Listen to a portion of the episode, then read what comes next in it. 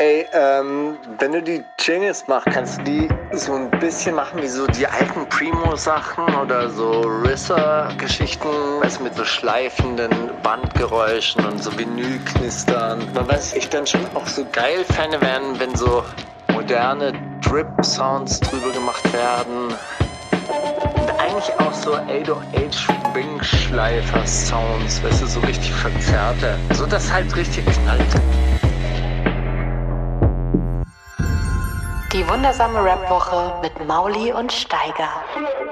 Steiger, erstmal, ich bin sehr stolz auf dich, dass du äh, tatsächlich dich zu unseren Hoodies bekannt hast, ja. Diesen Digital Detox, Ey, ganz der dir eigentlich ich hab's gut tut. wirklich einfach nicht mitbekommen. Ja, solche Sachen müsst ihr, ihr müsst, guck mal, wenn ihr mit mir kommuniziert, dann müsst ihr so tun, als wäre, guck mal, Opa, der Gretel mitschreibt dem noch eine Karte. Bitte schreiben eine Karte, es gibt Hoodies.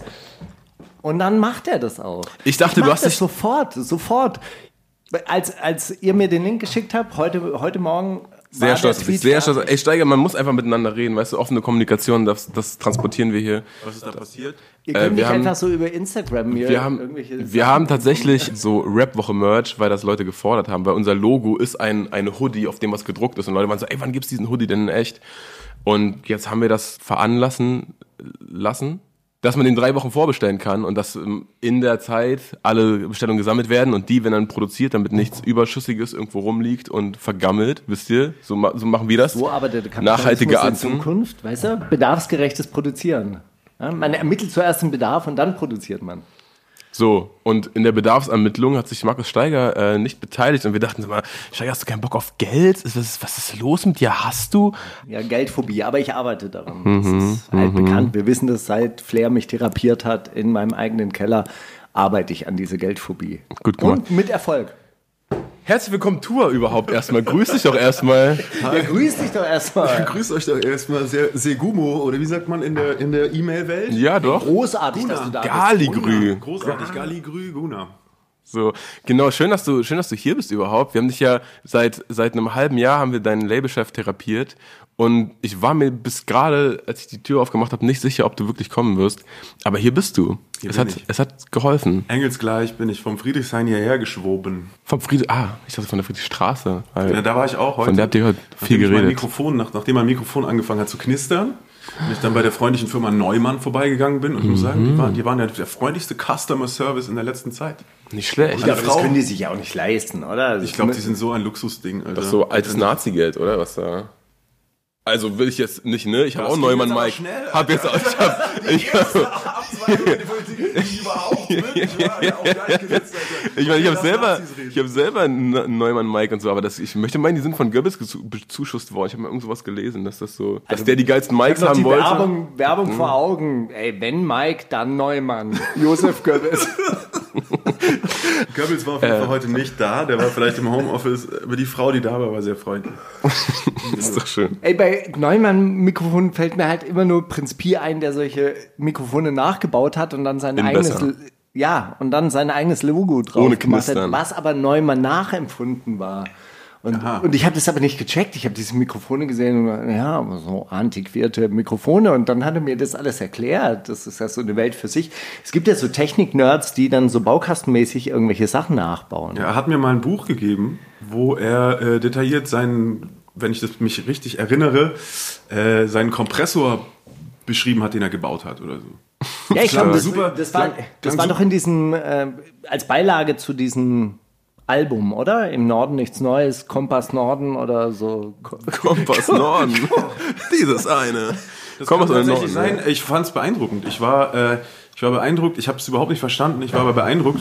Und das zeigt auch wieder, wie produktiv der ist halt. Also es ist unglaublich. Hast du es hier? Siehst du mal? Kompass ohne Norden Ja, heißt das war aber ein dickeres Buch. Da waren Fotos drin und so. Das ist ja ein Lesebuch. Das ist Nein, nein, hier ist es drin. ich hab's dicker in Erinnerung. Guck. Ach, Da warst du noch kleiner, da kommt dann die Welt Das größer sind die vor. Sachen, das sind die Sachen, die er so nachgebaut hat. Die werden da drin beschrieben. In diesem Kompass ohne Norden. Siehst du, ich habe total recht. Norden Natürlich, ohne. natürlich.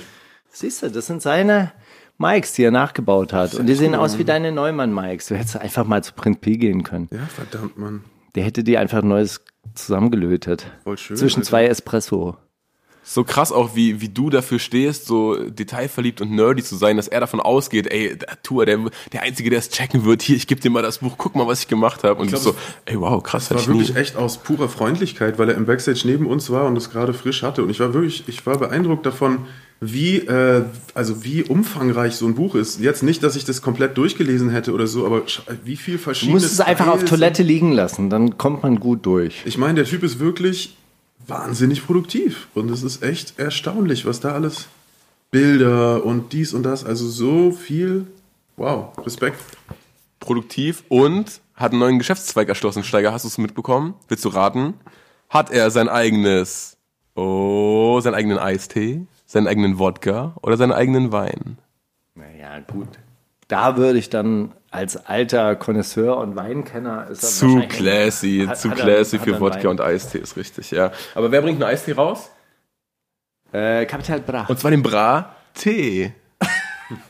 Es ist kein, ich wünschte, es wäre, ich wünschte doch, es wäre ein Spaß. Es ist kein Spaß, es ist die Wahrheit. Shirin David hat es nämlich heute, äh, hat heute darüber geredet, weil sie gesagt hat, oh ja, jetzt, äh, hm, schicken mir alle den Kapi-Tee, Mist, ich war doch nicht die Erste und so. Na gut, mein Dirt Tea kommt dann nächstes Jahr, aber wir haben kein Eisbett, äh, Eistee-Beef und so, ey, Kapi, alles cool. Und und so, irgendwo aus dem Urlaub, ja, Shirin, auch Respekt an dich, ja. So viel, so viel zu neuen Geschäftszweigen. Das ist so ein Intro-Ding von uns. Wir müssen immer neue Geschäftszweige und müssen uns updaten, was Rapper während Corona Neues rausbringen. Einfach um, um up to date zu bleiben. Musik ist ja auch, das ist ja schon, juckt ja keinen mehr, eigentlich. das stimmt. So ein Beiwerk irgendwie, ganz nett. Aber Happening. Ich überlege gerade, was du machen könntest. Ich habe heute ein Video gesehen, da sind unheimlich viele Pferde mit drin gewesen. So Pferdezucht wäre wär, wär Gar nicht schlecht, Geiles, Alter. Ja, ehrlich gesagt. Genau. Also es freut mich, dass du sozusagen, dass du gerade mich angeguckt hast mit so einem väterlich, länger, länger, äh, leicht steif väterlichen Blick und dann die offensichtlich Pferdezucht in den Kopf gekommen ist. So, was könnte der Tour, mein alter Ziehsohn, eigentlich machen, um auch mal Geld zu Ja, aber stell dir mal vor, so alte Korthosen und so Tweed-Jackets mit so Aufnähern drauf. So, weißt du, auch kann so auch ohne Pferdezucht sowas tragen, weißt du? Also auch das. Ja, und, und Friedrichshain ist ja sowieso schon fast so Stadtrand. Neuenhagen bei Berlin, da gibt's große Hoppegarten, ist da um die Ecke. Also habe ich früher auch gearbeitet. Ja, Fast schön und- da. ja, ist doch. jetzt auch so bei diesem Wetter, weißt du, so wenn du dann auf so einem abgeernteten Feld stehst, der Novembernebel steigt auf, Pferde im Hintergrund. Ist eigentlich fast wie ein Video von dir. Gesagt. Ich war auch gerade. Mache ich was? Ja, doch, hab ich das gesehen. Ein paar Hochhäuser im Hintergrund, dann ist eigentlich alles wie immer. Ja, ja, Marzahn ist noch so, so im. Dunstkreis zu erkennen. Das, ja, man macht es schwarz-weiß und sieht schlecht gelaunt aus. Das ist eigenen Instagram-Filter, einfach schwarz-weiß, auch das vielleicht, das könnte halt auch dein, Das könnte was sein. dein 2020 Durchbruch sein. Nee, ich weiß auch gar nicht, ob man, wie, wie Spruch, ob man das schon erwähnen darf, aber ich meine höchstwahrscheinlich. Du hast einen Song auf dem Weg, Melancholie. Ja. Und es ist sowas wie der erste Tour-Representer.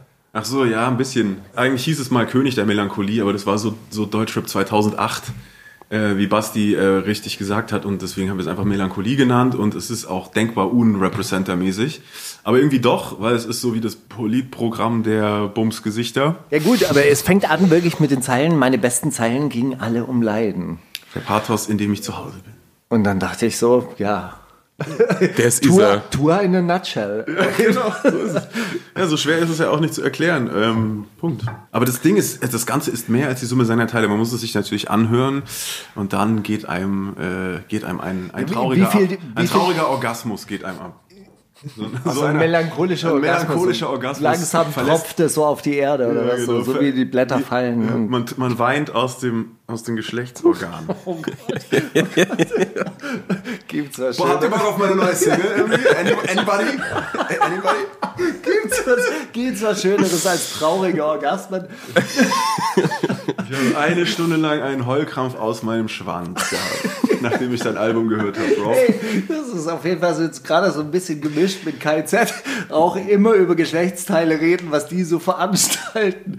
Und Guck mal, je älter man wird, desto seniler auch, das müsstest du ja auch wissen. Und dann Ja. irgendwann bleibt einfach nur noch der Blick nach unten und der ist dann halt. Okay, anderes Thema. Aber ich habe neulich Hazel Brugger zum ersten Mal äh, mitgekriegt, so in meinem, in meinem Leben. Kennt, Kenn ich nicht. Kennt ihr diesen einen Sketch, wo sie einen Penis beschreibt als Mann, der in Detmold am Bahnhof steht? Das ist wirklich sehr witzig, muss ich sagen. Ich bin manchmal ein bisschen leicht zu begeistern. habe ich den Eindruck. Und dann schäme ich mich auch. Nee, du, findest, du findest in diesen Momenten einfach die Sachen, die, die so deinen Geschmack treffen. Das Wei- nee, ist gar nicht so leicht Weißt du, was ich toll finde an Witzen, wenn die so komplett absurd sind, aber dann bis ins Detail ausgeschmückt werden. Mhm. Das ist so, so absolut sinnfreie Vergleiche, aber Konsequent zu Ende gebracht, ja. Immer weiter, immer Full weiter. HD Trash. Hochglanz, Mist. Ja, also insofern, ey, wir können gerne weitermachen mit diesem depressiven Penis und sein, sein melancholischen Was ist denn Orgasmen. jetzt, Leute? Ich komme gar nicht mehr hinterher, Alter. Es ist alles so Aber, ungewohnt. Ja, ja, ich würde sagen, wir spielen einfach mal unseren ersten Song. Ich habe wahnsinnig viel mitgebracht. Ganz viele Sachen auch seit Wochen draufstehen. Chefcat, Made in Germany, Said mit Stretch und Chan Lee mit Wi-Fi. Alles schon ältere Sachen. Chefcat, Made in Germany, übrigens großartiges Video dazu, was alles Made in Germany gemacht wurde. Kraus Maffei, Wegner, Rheinmetall, Deutsche Panzer, 1 Plus, Made in Germany.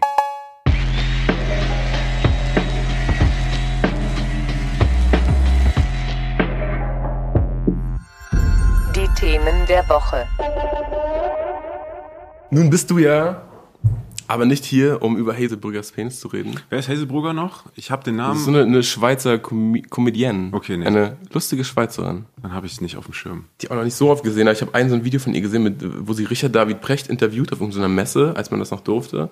Und irgendwie, fra sie fragt ihn ganz ernste Sachen, aber so wie so eine Comedy-Nummer vorbereitet. Also sie hat wirklich nur, ne, sie feuert ihm nur Punchlines entgegen, aber halt immer als Fragen. Aber Richard David Precht, äh, ich ähm, werde dir schlau aus dem. Oh, ich, ich sehe oft auf Videointerviews von ihm und denke mir, ja, natürlich, ja, natürlich. Und dann habe ich mir so ein, zwei Bücher von dem mal reingezogen und war so, wer, was, wer soll denn das lesen? Das ist ja furchtbar, Alter. Ich, ich habe so komische Gefühle da entwickelt, weil ich war so, weißt du, also das passiert ja in dieser heutigen Zeit so schnell, dass man aus Versehen die Müs übersieht, die die verschiedenen Richtungen trennen. Ne? Und bei solchen, ähm, bei solchen ähm, offensiv-intellektuellen Leuten, ähm, ne, da, da gibt es diese Momente, wo man als Normalsterblicher manchmal aufpassen muss.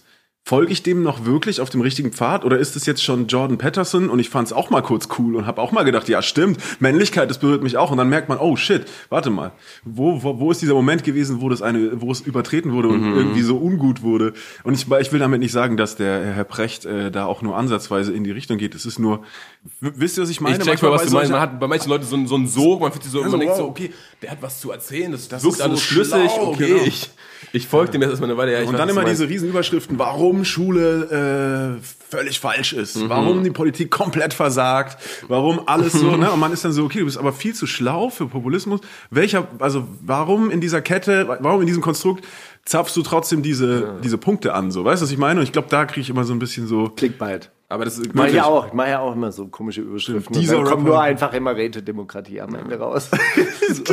Also die, die Folge wird auch irgendwas mit tropfendem Orgasmus heißen. Ist ja. halt- der- der- äh, macht das nichts Reich- anderes. Wie Hazelbrugger Hazelbrugger ist Orgasmus. meinen melancholischen Orgasmus kommentiert. Vortäuscht. Gestern habe ich äh, Reich Ranitzky äh, GIF äh, Mini-Video gesehen, wo er sagt, langweilig wie der Phallus zwischen zwei Orgasmen. das war, war, war KZ. Nico KZ. Marcel Reichnanitzky oder Nico Geizert. Genau, sehr gut. Nee. Aber das finde ich einen interessanten Gedanken übrigens mit diesem Yuval Harari. Da ging es mir nämlich genauso. Oh ja. ganz intelligente Sachen und dann liest du dir sein Buch durch oder dann, ich habe es gehört und denke mir, hey, ist einfach nur ein neoliberaler Spinner, der die ganze Zeit irgendwie, hey, geil. Ja, und auch so, voll so das beste Marktwirtschaft, beste, Kulturpessimist beste, dann auch. so, Es wird, alles, wird alles eh den Bach runtergehen. Aber der ist auch smart, Leute. Der ist Der zum Beispiel ist smart, auf jeden Fall, aber der hat auch so diese ist Tendenz von dem, was du gerade gesagt hast. Da, du musst halt trotzdem immer noch mitdenken. Selbst wenn du die Typen cool findest oder die Frauen cool findest, man sollte halt nicht aufhören mitzudenken. Das, Genau. das, das fand ich so quasi die Message von dem, was Das du gerade gesagt hast. auch. Und man wünscht sich halt, man wünscht sich halt ja auch als linker Mensch trotzdem, und das ist jetzt ein Statement, vor dem man natürlich aufpassen muss, man wünscht sich ja dann trotzdem unterbewusst, unterstelle ich mal, immer Leute, die auch die Antwort auf alles haben. Weißt du, was ich meine? Man wünscht sich ja doch auch irgendwie jemanden zu treffen, der sozusagen das ideologische Gesamtkonstrukt hat und immer recht hat. Und dann kommt so ein Harari und hat scheinbar immer die perfekten Antworten, ist immer smart dabei, eloquent, lustig und Gott sei Dank auch noch Jude und Schwul. Also es ist also quasi unbesiegbar. Und man ist so, yo, krass. Äh, Und das macht mir dann manchmal Angst. Habt ihr das äh, Harari und äh, Natalie Portman Video gesehen? Kennt ihr das? Nein. Sie, ich wusste nämlich nicht, dass die Frau auch aus Israel ist und auch richtig da aufgewachsen und so. Das, das geht vor lauter Hollywood-Nest nämlich unter. Und es ist so großartig. Da war es so, äh, es war so schön, weil sie so so cool ist, Alter. Ich habe das überhaupt gar nicht am Schirm gehabt, was das für eine Karäterin ist. So Wahnsinn. Äh, ist mir nur gerade eingefallen. Schreib mir sofort auf. spreading die Sympathie. Wir haben dich ja eigentlich mal eingeladen zum, zum letzten Orsons-Album. Und ich fand das total krass, weil das für mich irgendwie so eine, so eine Wiedergeburt war der Orsons, die, ey, okay, wir rappen jetzt alle, wir sind ein Teebeutel und Katz dann die Teekanne und äh, warte mal, im dritten Part dreht sich dann aber um und wir sind eigentlich ein Tisch und so. Äh, zu so einfach, oh Leute, lass, mach mal locker, lass mal einfach Musik machen. So entwickelt hat, irgendwie kam mir dieses, das kam mir vor wie so ein, ja, so als hättet ihr euch, als, als wie so eine Formation, also ihr wartet die ganze Zeit eine Band, aber als hättet ihr euch irgendwie gefunden, weißt du, als hättet ihr irgendwie so einen Weg gefunden, miteinander zu arbeiten. Na, also es gab eine super lange Pause zwischen dem letzten Album davor, also What's Goes, das ja auch äh, das für uns so kommerziell Peak war mit mit zwei Hits, sage ich mal, und super viel Getoure hinterher und so. Äh, und da ist aber in der Produktion und insgesamt in der Phase und in der Vermarktung und so so viel äh, Wasser den Bach runtergegangen, auch schmutziges bei uns, einfach so Unstimmigkeiten und irgendwie Unwillen und alles Mögliche. Bei der Promophase zu What's Goes. Ja, insgesamt dieses ganze Album, das ganze What's Ghost Ding, das war Okay. zwar erfolgreich und dadurch hat es natürlich auch getragen, aber es war sehr anstrengend. Und dann haben wir, glaube ich, wieso hatten wir keinen Bock mehr, das zu machen. Und dann haben wir uns aber so zusammengerauft einfach, ne? Also ganz unspektakulär. Wir sind einfach in Urlaub und haben gesagt, hey, wir machen jetzt mal keine Mucke, sondern wir gehen jetzt einfach nur in Urlaub. Wir nehmen mal schon Rechner mit. Ich glaube, jeder hat es auch so geahnt natürlich, aber die Prämisse war halt einfach nur mal Nur wieder Wandern, Incentives, genau sowas halt. gemeinsam raften, gucken, Ja. ob man als Team funktioniert. genau. Geraftet nicht, aber äh, genau, sowas in der Art halt. Also irgendwie Kanarische Inseln und so. Und ähm, das war natürlich total schön und dann hat man wieder Mucke gemacht. Und ich glaube aber, dass diese Gespräche, die da halt dann stattgefunden haben und dieses so ein bisschen so Detox, äh, Beziehungsdetox, dass es total zentral war. Und erst jetzt Jahre später äh, habe ich mich mal damit beschäftigt, mit so Gruppen, ähm, Dynamiken. Dynamiken und Problemen so, weil ich einfach von der Arbeit her als Produzent auch interessant finde, so wie funktioniert sowas. Äh, und habe bemerkt, ja, das ist halt einer der gängigsten Dinge so, weißt du, so die so, sowas würde man halt einem Dass ein Gruppen, äh, Gruppenprozesse in die falsche Richtung laufen, oder? ja, was? genau, das, also ein Paartherapeut würde wahrscheinlich genau das machen, wenn er könnte. Würde er sagen, hey, geht mal dahin mit einer anderen Prämisse und macht irgendwas. Ja, Wie du sagst, vielleicht Rafting, das haben wir jetzt nicht gemacht, aber wir haben halt Gesoffen. Kiffing gemacht und Kiffing und Rumfaring und das war auch ganz, ganz heil, heilsam so. Ja, aber ihr hattet doch immer auch so ein bisschen, also ich habe ja diesen Prozess auch von außen immer so ein bisschen begleiten dürfen, weil wir uns ja auch schon ewig kennen und Für wahr. äh, die, an, die anderen natürlich auch schon relativ lang. Ich hatte immer den Eindruck, die Orsons waren das ungeliebte Brotprojekt von euch. Nur ohne Brot. Naja, gut, aber es war irgendwie so, d- von allen, die, die ihr da dabei wart, war, war, war das, die Orsons irgendwie das kommerzielle Weil es die Orsons gibt, darf Mac es mit Gitarre auf Tour und du kannst 20 Jahre an einem Album schrauben Genau. und Ja, das war so ein bisschen das kommerziell, oder das war das kommerziell erfolgreichste Produkt von euch allen. Safe, ja. Und es war gleichzeitig aber auch so das ungeliebte, der, der ungeliebte Broterwerb. Und Genau. da habe ich mich immer gefragt, eigentlich, ich fand ja die Orsons in ihrer Gesamtheit halt auch immer geil als die Orsons. ja, wir nun nicht. Ja, und da, da habe ich mich immer gefragt, warum macht ihr nicht euren Frieden damit? Und äh, ich glaube, das war dieses äh, Gefühl, was wir dann beim letzten Album hatten. Ey, die haben ihren Frieden mit diesem Projekt gemacht und die können sich da drin jetzt auch als ihre Künstlerpersönlichkeiten voll ausleben. Und es ist immer noch die Orsons. Weißt du, Oh, genau wow, so. Das war, das war der Pressetext, der nachträgliche, den wir jetzt noch veröffentlichen müssen, genau in diesem Moment. Also nochmal rückwirkend sozusagen. Wir releasen das nochmal. Ähm, genau das ist passiert, ja. Und ich glaube, es hat auch viel, äh, hat sicher auch nicht wenig mit mir zu tun gehabt, weil ich, glaube ich, für mich krass den Frieden damit gemacht habe. So. Insgesamt Frieden mit vielen gemacht, aber da auch dann damit so. Und, äh, und ich, ich hatte auf jeden Fall krasse Widerstände immer so, bewusst oder unterbewusst gegen das Ding. Ich hatte immer so das Gefühl, das ist eigentlich was, was ich gar nicht will und was so eine unentschiedene Position ist auf, äh, warum mache ich das und soll ich das und nee, nee, so. Aber warum habt ihr es dann trotzdem so lange durchgezogen? Also ich meine, ist man dann einfach nur so reingespült worden und dann, ah, scheiße, ja, kommt gut an. Hm, ja, so gut, machen wir mal weiter. Ich meine, man darf nicht vergessen, dass, das, dass da zehn Jahre durch sind. Ne? Also das ist die, die, die Geschichte ist ganz divers. Ich meine, wir haben angefangen als Quatschmoment so bei, bei, bei Jens damals, unserem heutigen Tourmanager, der damals in, im Vor, in der Vorstadt von Stuttgart in, in Gerlingen so ein Studio hatte in einem Industriegebiet. Da haben wir, da hat sich super viel der heutigen Hip-Hop-Szene in Stuttgart auch kennengelernt. Da waren auch viele andere Leute. Savage war da mal Mieter, was weiß ich, alle möglichen Leute sind aus und eingegangen. Und da haben wir in so einem drei Tage oder vier Tage äh, Suff-Wochenende halt dieses äh, erste Kackalbum gemacht so.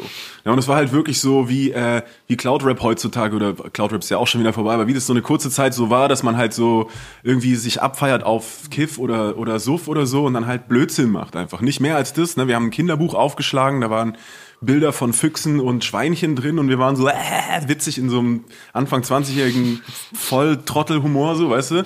Und und halt auch es war ein bisschen so eine Anti-Haltung gegen dieses super seriöse Okay, aber es hat Spaß gemacht. Es hat ihr Spaß habt, gemacht. Ihr habt das aus Spaß angefangen. Wir haben es aus Spaß gemacht. Ich dachte aber zum Beispiel nicht, dass es veröffentlicht würde. Oder vielleicht habe ich, ich habe es irgendwie, man hat es halt mitgemacht, so ne. Und von da an ist es so, hat sich das so verschleppt und ist durch verschiedene Phasen gegangen. Ne? Und dann gab es Momente, wo man einfach so vom Erfolg gepusht war und gedacht hat, ja, okay, geil, aber das ist das Einzige, wo man Geld mit verdient. Dann gab es Momente, wo man gesagt hat, okay, jetzt wird's richtig offiziell, jetzt kriegt man einen Major-Deal und so. Und plötzlich haben auch, ich hatte auch ein Kind dann und war dann so, ja, okay, ich kann jetzt nicht einfach nur nur noch Künstlern, sondern ich muss auch ein bisschen gucken. Also noch so, mit Flaschen Beats machen. nur noch mit Flaschen Beats machen. So, das war eine ähnliche Zeit. Es hat ja dann beides Ja, ermöglicht. ich weiß, das, Genau. Aber es war so abgespalten, hatte ich da manchmal den Eindruck. Voll. Und genau das war der Punkt. Es war wie so zwei, für mich wie so zwei unvereinbare äh, Universen, was natürlich nur in meinem Kopf war, was aber irgendwie so mein, mein, mein Stolz irgendwie verletzt hat oder so. Ich weiß auch nicht genau. Das war wie so, das passt Die ist nicht hier noch länger her, die Promophase zu deinem Soloalbum. Aber da hast du ja auch viel gesagt, ja, es war, hab mir da viel selber im Weg gestanden, weil ich irgendwie zu verkauft reingegangen bin. Bla, bla, bla. Hast du da irgendwie Learnings für dich gemacht, die dann die Lockerheit gebracht haben, die du da mitnehmen konntest und sagen konntest, ey, ich bin doch Produzent, vielleicht mache ich jetzt äh, eine geile Bartek-Hook und da macht Mac einen halben Part drauf und dann Cast und warum nicht? So, Bestimmt auch, auf jeden Fall. Aber ich glaube einfach, dass ich, äh, dass ich in den letzten Jahren von einem super krass verstockten und, und total uneinsichtigen und arroganten und alles Mögliche so mit sich rumtragenden, aber es dabei nicht bemerkenden Typen geworden bin zu einem Typen, der es immer noch mit sich rumträgt, aber es jetzt ein bisschen besser weiß. So. Und ich glaube, das ging einerseits mir so, aber andererseits vielleicht auch Mac ist ein bisschen so, weil wir beide sind sehr Hardliner. Wir sind so eher aggressivere Charaktere Künstler. einfach, ja. Künstlertyp. Ja, Kompromisslos. ja, so nervig halt, so, weißt du, egoistisch oder so. Man, ich weiß es besser als du und man clincht immer und so. Und es kann produktiv sein, aber es kann sich auch super krass im Weg stehen. Und, ähm, und ich glaube, dass wir da aneinander insgesamt gewachsen sind, so, ne? Und, und die Altersmilde halt auch. Einfach. Aber ich habe auch den Eindruck, dass in dieser Zeit, also in diesen letzten paar Jahren, ja dein Stern als Underground-Tipp, also ich will ja jetzt nicht sagen, dass das jetzt im Mainstream angekommen ist, aber diese Anerkennung Leider als, nicht, Mann. als, als, als wahnsinnig guter und innovativer Produzent und Songschreiber und, und Künstler, dass das ja auch parallel dazu äh, ging. Juice Cover, oder? Das leicht athletische Schulterklopfen, sozusagen, das permanente. ist mehr Nee, geworden noch, ja. Nein, aber das befriedet, also ich meine, das befriedet einen ja auch, glaube ich, dann so, so ein bisschen, dass wenn man diese Anerkennung auch bekommt. Ja, es ist auf jeden Fall schön. Ich bin sehr dankbar dafür. Es Äh, war immer schön, wenn Leute mir auf die Schulter geklopft haben. war immer Royal schön. Bunker, immer mein Lieblings-Underground-Label. Genau, Ach, du du, weißt- gehst arbeiten. Schön. Genau, das ist der Punkt. Ist halt, du weißt dann genau, wie es ist. So, ne? Es ist, es ist Ja, so da eine steht man auf der Rolle. Baustelle und sagt, aber ich Aber meine Schultern hier, sind richtig aber ich habe hier Royal Bunker. Ja, das Ding ist, man kommt ja dann ins Grübeln. Also ich weiß nicht, wie es dir da ging. Das sind ja sozusagen unterschiedliche äh, äh, Punkte, an denen man da steht, mit dem gleichen Problem. Man sagt, hey, man ist zu idealistisch vielleicht äh, an, an eine Sache rangegangen, die aber nach wesentlich mehr Pragmatismus äh, äh, schreit. Ne? Viel mehr schauen, was wollen die Leute und das vermarkten und das machen, herstellen und das bitte zum Ziel bringen. Und man ist aber angetreten als ein Lehrer.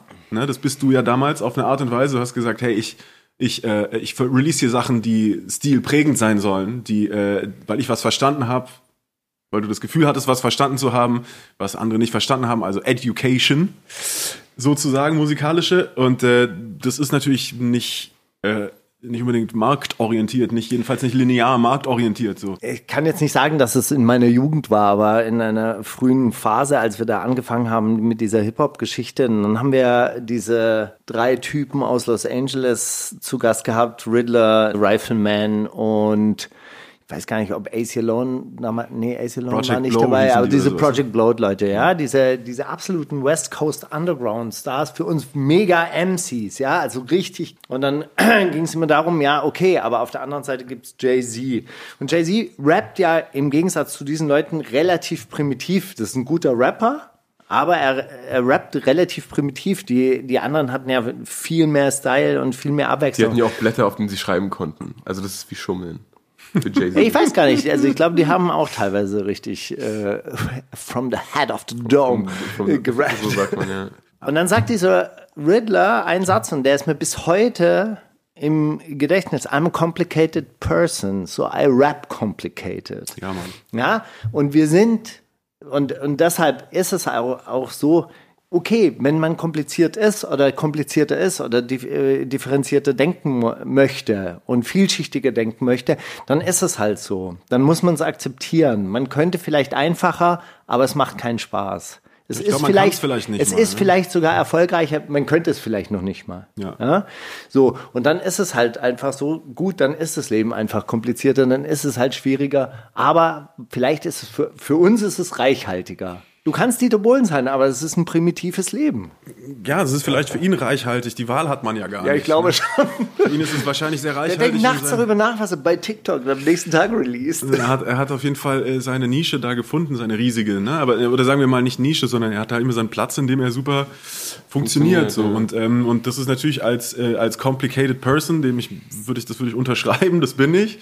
Ja, ist es manchmal unschlüssiger für einen selbst oder undankbar. Also was ich jahrelang mit mir rumgetragen habe und es noch manchmal habe, ehrlich gesagt, ist, dass ich dann, dass ich mich dem nicht ergeben will, dass ich sage, ja, aber ich kann doch, ich muss doch auch, es, ne? Also, und dass man genau das eben nicht so richtig akzeptieren will, dass man sagt, ja, aber äh, ich, ich muss dann halt noch besser und ich muss noch mehr und noch perfekter und so ein klassischer so ein Perfektionismus-Moment, ne? den, den ja auch viele Leute mit sich rumtragen, die so ticken, die dann irgendwie nicht locker lassen können, sich verbeißen in irgendwas und super. Arbeitet viel- ihr bewusst daran, an diesem, diesem Perfektionismus runterzuschrauben? Lest ihr dann richtig Bücher? Warum fick ich meinen Kopf so sehr? Und zehn Wege, seinen Kopf nicht so zu ficken. Also ich habe das gemacht, ja. Ich habe wirklich so Bücher gelesen. Aber jetzt eher sideways ist mir das dann untergekommen und ich war so, ey, das mal, mal lesen. Und dann so, oh krass, das ist ja eine, ist ja wie eine, wie eine Biopic von mir, so Wahnsinn.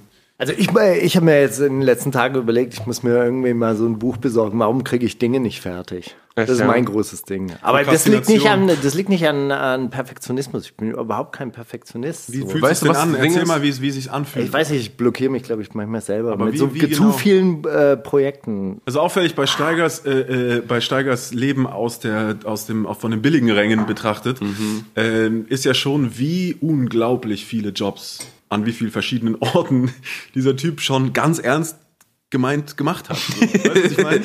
ernst gemeint. Wisst ihr noch Okay. damals, 1812, als ich, als ich Seidensticker war in China? Bei den Fuggern. Als ich Stauer war im Hamburger Hafen. Lass mich mal den Umzug machen. Ey, ich kann richtig so einen Lieferwagen richtig voll machen, dass alles reinpasst. Das ist, da ist ja irgendwie schon, also ich meine, da sind große, große Talente, das muss man erstmal können, muss man aber auch irgendwie wollen. Naja, gut, aber ich werde 120, insofern kann ich das natürlich. alles, alles machen. In diesem einen Leben. Aber gut, ey, wollen wir. du bist der Gast, ey. Ja, stimmt, wir, wir vertiefen uns in deine Psyche schon wieder. Jetzt, jetzt geht's. Ein geiles Buch habe ich diese Woche angefangen über Minimalismus. Das, ich habe überlegt, dass das meiner Kleptomanie ganz geil entgegenwirken könnte. Dass wenn ich so überlege, ich habe eine begrenzte Anzahl an Dingen zu Hause und so, dass ich dann bei jeder Sache vielleicht zweimal überlege, brauche ich das jetzt wirklich? Und so, weißt du, das Was für ein Buch über Minimalismus? Wie, heißt- wie, also, wie, weißt du, wie es kann ich dir schicken. Minimalism. Ja, Da wahrscheinlich. ist nichts drauf auf dem Cover, nur das Wort wahrscheinlich. Auch so abgekürzt, ohne Vokale. Ich bin darüber gestolpert, über so digitalen Minimalismus, weil ich so gemerkt habe, Alter, irgendwie muss ich mein Handy in den Griff bekommen. Wie, glaube ich, jeder Mensch der Welt ungefähr. Und dann habe ich so gemerkt, ey, die Prinzipien, die die da erklären, das kann ich auf alles anwenden. Auf äh, irgendwie die zehn Jacken, die ich habe und auf dies und das und jenes und alles, was hier rumsteht und das Geschirr vor allem. Was wir an Geschirr haben. Alter, wie viele Leute sollen zu Besuch kommen? Naja. Ich kenne das, ich kenne das. Ja, ist spannend. Ich finde, ich bin ja immer so nach wie vor ein bisschen auf der Suche nach dem, weißt du, nach diesem, nach dem Code, der das wirklich mal entschlüsselt. So. Und ich meine, ich bin großer Anhänger von Psyche an sich. Ich finde es so das für mich persönlich das interessanteste Feld, auf dem man sich aufhalten kann, wenn man das Privileg hat, so äh, luxuriös zu leben, wie wir das hier tun, dass man sich das rausnehmen kann, sich so sehr damit zu beschäftigen. Aber dann finde ich es so geil. Also ich lese einfach super gern darüber Sachen aus eigenen Gründen, aber auch einfach aus Interesse, weil ich für mich ist es wie so, da gehst du in den in den Serverraum dieser ganzen dieses ganzen Dings, was wir da so irgendwie machen, jeder für sich. Weißt du, was ich meine? Und äh, ja, da habe ich einfach eine große Faszination für. Deswegen, da bin ich immer für alle, alle Links, alle wahnsinnigen Sachen zu mir bitte. Boah, jetzt hast du dir was eingehandelt. Scheiße. Aber gibt es da irgendwelche Denker, Ja, natürlich. Denkerinnen, die dich da so beeinflusst haben in letzter Zeit? Da gibt's super viel. Also, ähm, mh, wo fange ich an? Also es gibt erstmal so ein grundsätzliches Wissen, was, was finde ich sehr interessant ist, zum Beispiel, dass äh, Psychologie bis in den 60ern oder vielleicht sogar 70ern, also äh, pardon me, wenn ich jetzt nicht alles genau richtig referiere, im Grunde nur ein pathologisches, also ein behandelndes System war. Ne? Also man hat Kriegsrückkehrer, man hat gemerkt, scheiße, eine Generation junger Männer funktioniert nicht mehr für unser Wirtschaftssystem, die können, die weinen plötzlich und gehen nicht mehr raus. Wir müssen was machen, wir brauchen Leute, die arbeiten. Okay, ähm, wir machen was. So und das war der, im Grunde genommen, also das war weit nach Freud und so weiter, die natürlich schon so in Europa ein bisschen sowas festgesetzt haben, aber auf dieser Basis ist es entstanden, so aus der Notwendigkeit Kriegsrückkehrer im Grunde genommen irgendwie wieder heile zu machen. Und man hat immer Symptome behandelt. Ne? Und man hat dann erst in den 60ern äh, die positive Psychologie angestoßen, also wo Leute gesagt haben, Moment, wenn wir die ganze Zeit Krankheiten behandeln, dann können wir uns doch auch mal gucken, was macht Leute resilient, was, was macht Leute glücklich und so und wie, können, wie kann man das empirisch erforschen überhaupt, was ist überhaupt Glück und Zufriedenheit und all so ein Kram. Also ich finde es brennend interessant, weil es halt, wenn man es ja die ganze Zeit jagt äh, mit Geld, mit Dingen und so weiter und aber irgendwie total im Dunkeln tappt. Aber so- ich denke mir, da ist so viel bekannt. Also Ja. das frage ich mich eigentlich die ganze Zeit. Da ist so viel bekannt, da gibt es so viel Literatur und Mhm. eigentlich weiß man, Geld macht mich nicht glücklich, dieser Konsum macht mich nicht glücklich, das, das schaufelt ja nur irgendwelche Löcher zu, die irgendwie aufgerissen sind und trotzdem passiert so wenig. Ja, und trotzdem entwickelt sich diese ganze Gesellschaft immer weiter so Ja, weil man ja, aber man, weil gegen man die ja Wand. getriggert wird. Das, ist der- das, hat Aber ja, warum? das geht ja tiefer als, äh, ja, ich weiß, das ist eigentlich falsch. Ich weiß gar nicht, ob so viele dann sagen, das ist falsch. Naja, also man kann, man kann das so auslegen. Ne? Also, ich- wer, wer bin ich, dass ich das euch jetzt erklären kann? Aber äh, es gibt so Theorien, die ich äh, spannend finde, wo die sagen, ähm,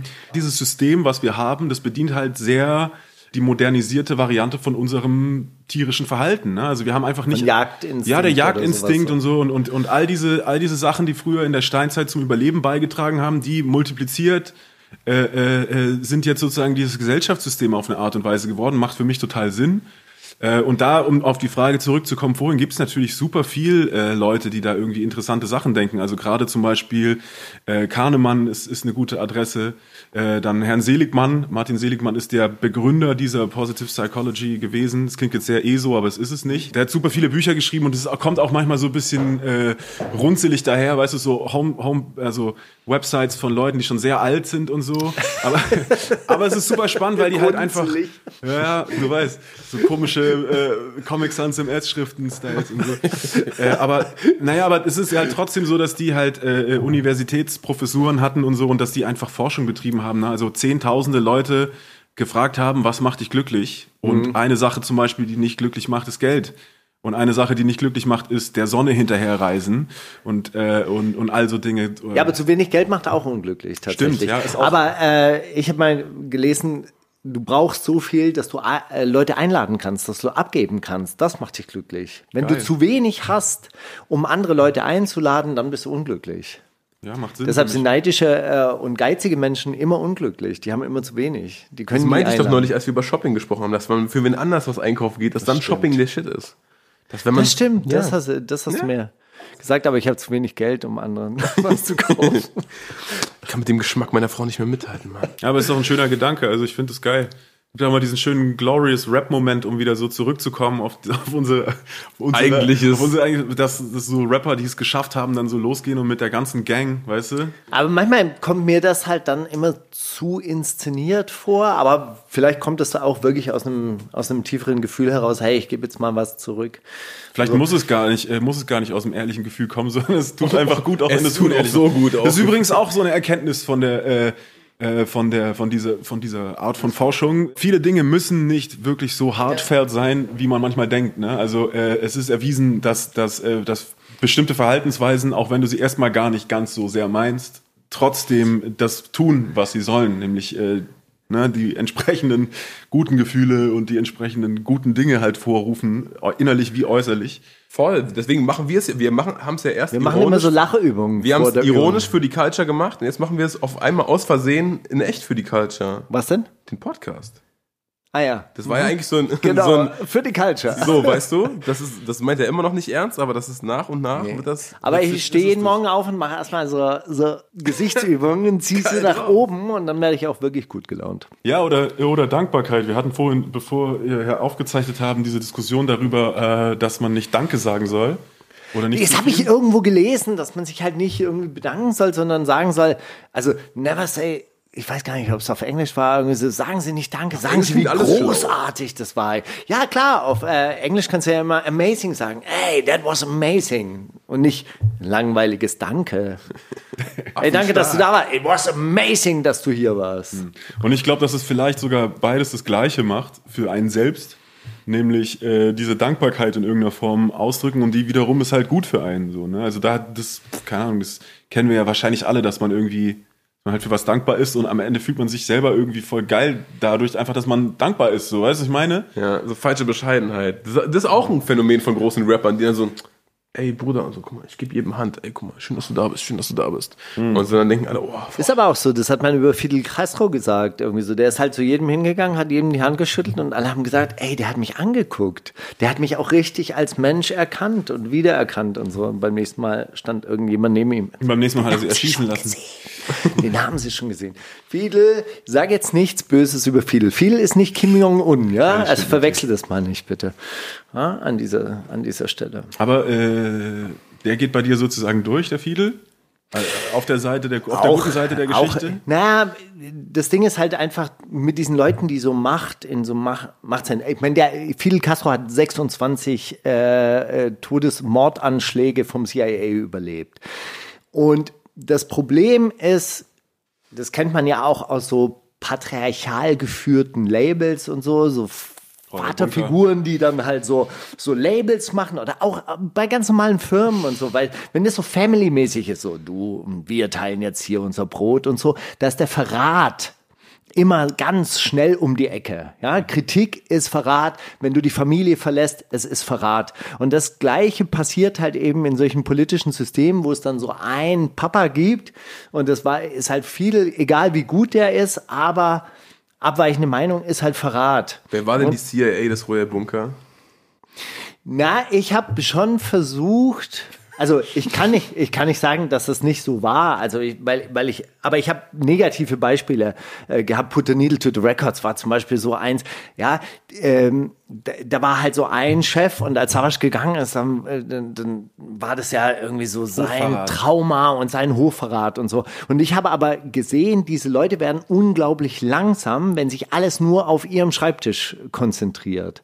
Ja, das ist auch nicht mehr effektiv ab einem gewissen Punkt, ja, weil sich alles nur und niemand traut sich ja dann mehr zu, zu entscheiden. Stalin ist gestorben deshalb, weil sich keiner getraut hat, in seinen Raum zu gehen. Der lag da irgendwie 24 Stunden mit einem Schlaganfall und keiner hat getraut, die Tür, äh, hat Voll sich okay, getraut, die Alter. Tür aufzumachen. Das ist doch War- voll die schöne Ironie der Geschichte, Ja, Alter. Da, natürlich. bitteschön, da hast du deine, deine Autokratie, du Spaß, Alter. Genau. Du stirbst an der, also am stirbst Schluss an erstickst du Macht, an Alter. deiner eigenen Macht, Voll so geil. quasi, weil keiner mehr Ich finde, sich ich finde das sehr getraut. schön. Ich finde, ähm, ich finde ein ganz gutes Erklärungsmuster, was ich, was ich gerne mag, ist, ähm, ist die Idee, dass, äh, dass es sozusagen etwas gibt, was sachlich ist und etwas, was ichhaft ist. Ne? Also wenn, äh, wenn, wenn, wenn etwas der Sache dient, dann kann es nicht ichhaft sein und nicht andersrum. Ne? Also Was? Oh. Da, Ja, also auch. da machst du es nicht aus Selbstzweck. Genau, und, Okay. und, und es, äh, das, so, das sind so, äh, so grundsätzliche Ideen darüber, wie wir handeln irgendwie. Und, ähm, und bei solchen Autokraten ist es natürlich dann schon irgendwann äh, nicht mehr der Sache dienlich, dass alles, oder bei äh, Put the Needle to the Records oder wie auch immer, ne, der Sache dienlich, dass alles bei diesem Patriarchen oder dieser Führungsfigur alles zusammenläuft. Das ist safe nicht das Beste für die Unternehmen. Ja, aber gut, aber die machen halt einen Fehler und oder das ist wahrscheinlich dein Fehler. Die Sache wird zum Ich oder das Genau. Ich wird zur Sache. das, es geht einfach um sie und nicht mehr um die Sache, letzten Endes. So. Ne, sie sind die Sache. Also ich glaube, Stalin reden hat für sich wahrscheinlich schon gedacht, ich bin der Kommunismus, also der, der, der äh, Sozialismus und ich. Aber da hat er, trotz- also er muss ja dann offensichtlich dem Denkfehler unterlegen sein, äh, dass er mehr wüsste als alle anderen Ja. und deswegen äh, äh, er das am besten weiß, wie auch immer.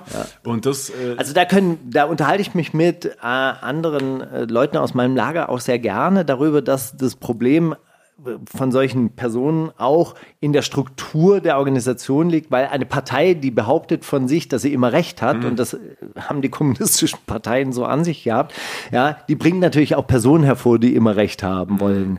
Und äh, das ist dann schwierig, äh, schwierig äh, mit der Zeit. Wie müssen ja. wir es denn machen, dass es richtig gut funktioniert? Mann, wir kommen jetzt wieder raus. Wir müssen es basisdemokratisch machen, wir müssen es rätedemokratisch machen, wir müssen halt einfach die Demokratie und die Demokratisierung fördern. Und das ist dann einfach so furchtbar langweilig, weil das kommt dann immer was, äh, mehr kann ich nicht sagen. Wir müssen es ausdiskutieren. Es muss ausdiskutiert werden. Ist so. Oder es muss sich mies geprügelt werden und der Stärkste hat recht. Das finde ich auch gut. Okay, oder? Obwohl, da bin ich nie, da, da, da habe ich nie, nie genug Ehrgeiz, muss ich sagen. Weil ich denke mir bei jedem Kampf dann irgendwann mal, ach komm, ey, ist doch auch Das war ein. Witz natürlich. War ein Witz. Hey, aber um zurückzukommen auf deine Musik. Och Jetzt- nö. Doch, auf diese, doch, weil die ist ja, das sagst du ja auch und das interessiert dich und Psyche interessiert dich und manchmal sehen diese Filme, die du dazu inszenierst, ja auch wirklich aus wie so Filme aus dem Unterbewussten, die so nach oben gespült sind. Was ich mich frage, und das fällt mir immer wieder auf, du erzählst oft Geschichten aus so einer weiblichen Perspektive. Warum? Also woher, woher kommt das? das ich finde es super interessant. Also so oft ist es nicht, aber auf dem letzten Album ist es ein paar Mal passiert und äh, es wird jetzt auch übrigens wieder passieren. Ähm, und ja, es ist einfach, das sind einfach zwei Seiten in jedem, würde ich mal sagen. So, also es gibt ja die äh, die Jungsche. Oh Gott, jetzt wird's wirklich auch langweilig. Also an alle, wenn es jetzt zu nervig wird, dann skippen so. Jung hat ja diese. Ey, ganz ernsthaft, da so viele Kommentare, ich sehe es jetzt schon, ey, das war so eine schöne Sendung, ihr seid so toll. Ihr redet über Gefühle, Ihr das könnt die ist so Tour noch öfter einladen, Mann. bitte macht es doch einfach Ey, ihr seid Tour. wirklich Mund, mein Lieblingspodcast, das ist so großartig. geil, ist doch so, schön. also. Naja, also es gibt ja diese Jungsche, diese Jungsche Anima. Ne, also die, die weibliche Seele in allem. Jetzt wird's wirklich, jetzt wird's schon wieder so ein bisschen spirituell. äh, ich meine, das kann man sehen, wie man will, aber es gibt einfach, ähm, es gibt, wenn ich Songs schreibe, einfach Momente, wo ich das Gefühl habe, hey, das ist irgendwie eine weiblichere Perspektive oder da, gehört da gehört jetzt irgendwie ein weiblicher Charakter rein oder, äh, oder, oder sowas. Und ähm, in letzter Instanz ist es einfach Intuition, einfach das Gefühl, ja, ich möchte das so machen, so fühlt sich für mich richtig an. Ähm, minus dem, was vielleicht früher mal passiert wäre bei mir, dass ich dann gesagt hätte, ja, nee, das kannst du jetzt ja auch nicht sagen, das klingt ja, was weiß ich, nicht maskulin genug oder whatever, weißt du, ich meine so. Und das habe ich natürlich dann irgendwann mal, Gott sei Dank, auch überwinden können. Ähm, und habe dieses Mittelalter, dieses finstere Mittelalter meiner selbst äh, hinter mir lassen dürfen. Aus diesem Grund, Dana von Tour. Zitate, ich rate, ich rate, Zitate, ich rate, Zitate, Zitate, ich rate. Okay, Steiger, das Zitate raten. Da ihr beide das KIZ-Album hoffentlich noch nicht auf Dauerschleife gehört habt heute, werde ich euch jetzt KIZ-Lines vom aktuellen Album um die Ganz Ohren hauen. ernsthaft, Das ist schon Ja, ganz ein ernsthaft, Adrian. bisschen Fäkalhumor. Hä? Wo, wann? Ah, da hast du die falschen Tracks gehört. Die sind, das ist nicht Das sind immer repräsentativ. so diese Arschwasserlines, die bringen mich so ein bisschen aus dem Konzept so. Äh, Ich weiß noch, ich weiß noch als, äh, als Steiger 2004 KZ introduced hat zu uns, als die noch nichts released hatten und wir auch alle noch nicht. Es ist ja way back in history sozusagen, dass Ey, wir. ihr seid in derselben Serie rausgekommen. Genau, da sind wir in derselben Ja? Serie rausgekommen und ich weiß, Steiger Zwar, kam wir zu haben uns. die Tape-Offensive gemacht damals. Street-Alben hieß es, genau, oder T- Street Tapes oder so. Und Steiger kam zu uns und meinte, ey, ich habe hier eine Band, die sind, die sind wie die Ärzte auf Deutschrap. Und ich habe es natürlich mit meiner üblichen, ja, wack, alles wack, außer mir selbst so. Und dann sind wir aus Berlin zurückgefahren in unser süddeutsches Kaff und haben, waren so missmutig, habe ich diese Rap Deutschland Kettensägen-Massaker eingelegt. Und dann habe ich wirklich mehrere Male sehr, sehr laut gelacht und war so, okay, überkrass, überkrass Immer so lustig. rechts ranfahren und lachen. Das war wirklich sehr lustig, ich kann Alter. leider nicht mehr weiterfahren. Das war wirklich sehr lustig. So. Und von da an haben wir uns geliebt. So, und dann werdet ihr ja jetzt wohl, da ihr beide KIZ seit 2004 kennt, erkennen, ob die Line von Maxim, Nico oder Tarek stammt. Mietnomade auf der Hundedecke. Ich werd wach und stoß mit dem Kopf am Gullideckel. Mietnomade auf der Hu Hundedecke. Also so MC René-mäßig, oder was? Das ist, das Das hast Tarek. du Ich sag, gesagt. das ist Tarek. Ja, sage ich auch. Also einmal wegen Hund und auf der anderen Seite wegen der Bildhaftigkeit. Ja. Äh, das ist so, Ja, ja. Tarek ist für mich so einer, der so, ähm, und es kann jetzt sein, dass ich total falsch liege und es super peinlich ist, aber ich kann mal meine Tarek, meine, äh, ne, ausführen. Ist falsch, aber erzähl das mal, ich Okay, finde das interessant. Ich finde, der hat, Ah, okay, ich habe Maxim gesagt. ist Maxim tatsächlich. Okay, Tarek, Ausflug ich jetzt. finde nur, ich finde, das ist bei Tareks Soloalbum eigentlich viel klarer geworden, als es zuvor auch war. Was für ein geiler äh, Beobachter der eigentlich ist, ne? Und diese Beobachtungen gehen gerne in, in so eine bestimmte Richtung und die ist halt oft so Verfall, Tod, äh, Makaber, ja. makaber. Äh, der macht eigentlich die ganze Zeit diese Moretaten. So, das ist das, was, was eigentlich seine Kunstform ist. So Lieder über den Tod von irgendwas, ne? Ähm, und dabei mit so scharfen Beobachtungen. Deswegen hätte ich jetzt gedacht, dieses so den Verfall oder so, weißt du, unterm Kullideckel aufwachen und so. Ja, und er hat diese Fähigkeit, so, gar, so, so Bilder auf so ganz wenig Worte zu komprimieren. Voll. Ich weiß noch, hat er auf diesem, äh, auf dem Ticket hier raus Song, hat er gesagt, ich weiß die Line nicht mehr ganz genau, aber so, äh, die Frau ist so fett, dass keiner ihr hilft, den äh, Kinderwagen. So hässlich. Die, So hässlich. Keiner hilft, den Kinderwagen zu tragen. keiner ja, hilft, voll. ihr, den Kinderwagen zu tragen. Und es war so, gleich so, so die erste Line. Ich war so, boah, fuck, man sieht, Erst man weiß gestern einfach, hier was er Ostkreuz meint. selbst erlebt. Ich bin vorbeigegangen. Ja, genau. Nee, aber ja, das ist halt so, der trifft es sehr, sehr auf den Punkt. Auch Egal, ob es jetzt eine lustige Schwanzline ist oder halt so. Er hat so geile Schwanzbeobachtungen manchmal. Das er ist kann einfach irre. den Pimmel so gut anschauen. So. Nimm die Ohrstöpsel raus. Mach die Schlafbrille hoch. Sonst verpasst du, wie ich deine Frau in den Arsch ficke, Bro. Das ist jetzt Nico. Würde ich auch sagen. Es ist Tarek. Zwei von zwei falsch. Ihr seid ja überhaupt nicht drin, Leute. Ihr seid gar nicht im Thema. Das ist ja echt scheiße, Mann. Okay. Aber vielleicht sind die mittlerweile auch eins. Meine Freundin fragt, na, wie war dein Puff besucht? Sorry, Baby, doch über Privates rede ich nur mit Roos. Maxim. Maxim, oder? So Deutschrap-Zitate. Es ist Maxim, Leute, eure erste richtige Line. Sehr, sehr stolz. Sehr, sehr stolz. Hast du schon einen Kita-Platz für den Zwillinge? Nein, die sind doch Opfergaben. Ich sag meiner Frau, ich hole mir ihren Tomatensaft, doch ich bin im Cockpit blasen. Das sagt Tarek, glaube ich, nicht. Das ist eher Auch Maxim. vielleicht Maxim, ja. So Kindersachen und so ist auch gern mal Maxim. Ja. Es ist Nico. Leute, ich, ah, ihr, wir sind so ihr Leute. null von, null von null. Nee, hatte die eine richtig? hatten wir. Eine hatten wir. Okay. 24 Einzelteile für eine Rohrbombe im Weihnachtskalender. Nein, es gibt kein Konzert nur für Männer. Das machen doch schon alle anderen Rapper. Also Rohrbombe im Weihnachtskalender klingt nach Tarek. Alles mit Leute umbringen klingt nach Tarek. Das ist unfair. So, das ist ein sein. Trugschluss. Aber nein, es gibt keinen. Aber äh, spricht es nicht dafür, dass die wirklich sich so angenähert haben, dass man es nicht mehr so richtig unterscheiden Maxim. kann? Ich sag Maxim. Ich sag jetzt jedes Mal Maxim. Dann habe ich die Chance. Nur Maxim rein. Dann habe ich die Chance. Also wenn du neun Line, Lines hast, habe ich drei richtige.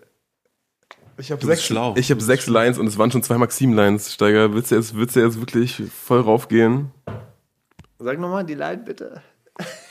24 Einzelteile für eine Rohrbombe im Weihnachtskalender. Nein, es gibt kein Konzert nur für Männer. Das machen doch schon alle anderen Rapper. Ich habe keine Ahnung. Dann sich es jemand Nico. Nico, sagen? Leute, Nico. Alter. Ja, glaub, natürlich ist es Nico. Wusste ich doch, Alter. Oh, aber lang nachgedacht, aber dann Nico, ja. Doch. Anstrengend. ne? Ich fange an zu schwitzen, weil der Sicherheitsdienst wieder komisch guckt. Komm aus dem Museum, die Jackentaschen voller Pharaonenschmuck. Tarek. Ich sag alles, was Steiger sagt. Schon mein ganzes Ja, Leben ist richtig. alles, Komplett richtig. sagt. Das war ein. Tarek-Line. Zwei richtige Lines. Leute, äh, da gibt's Nachholbedarf. Deswegen könnt ihr euch ja vielleicht das neue KIZ-Album zum Album anhören. Das Richtige kommt übrigens im Mai. Habt ihr das auch mitbekommen? Ja. Dass sie es schon angekündigt haben? Mit Tour. Hoffen wir es doch.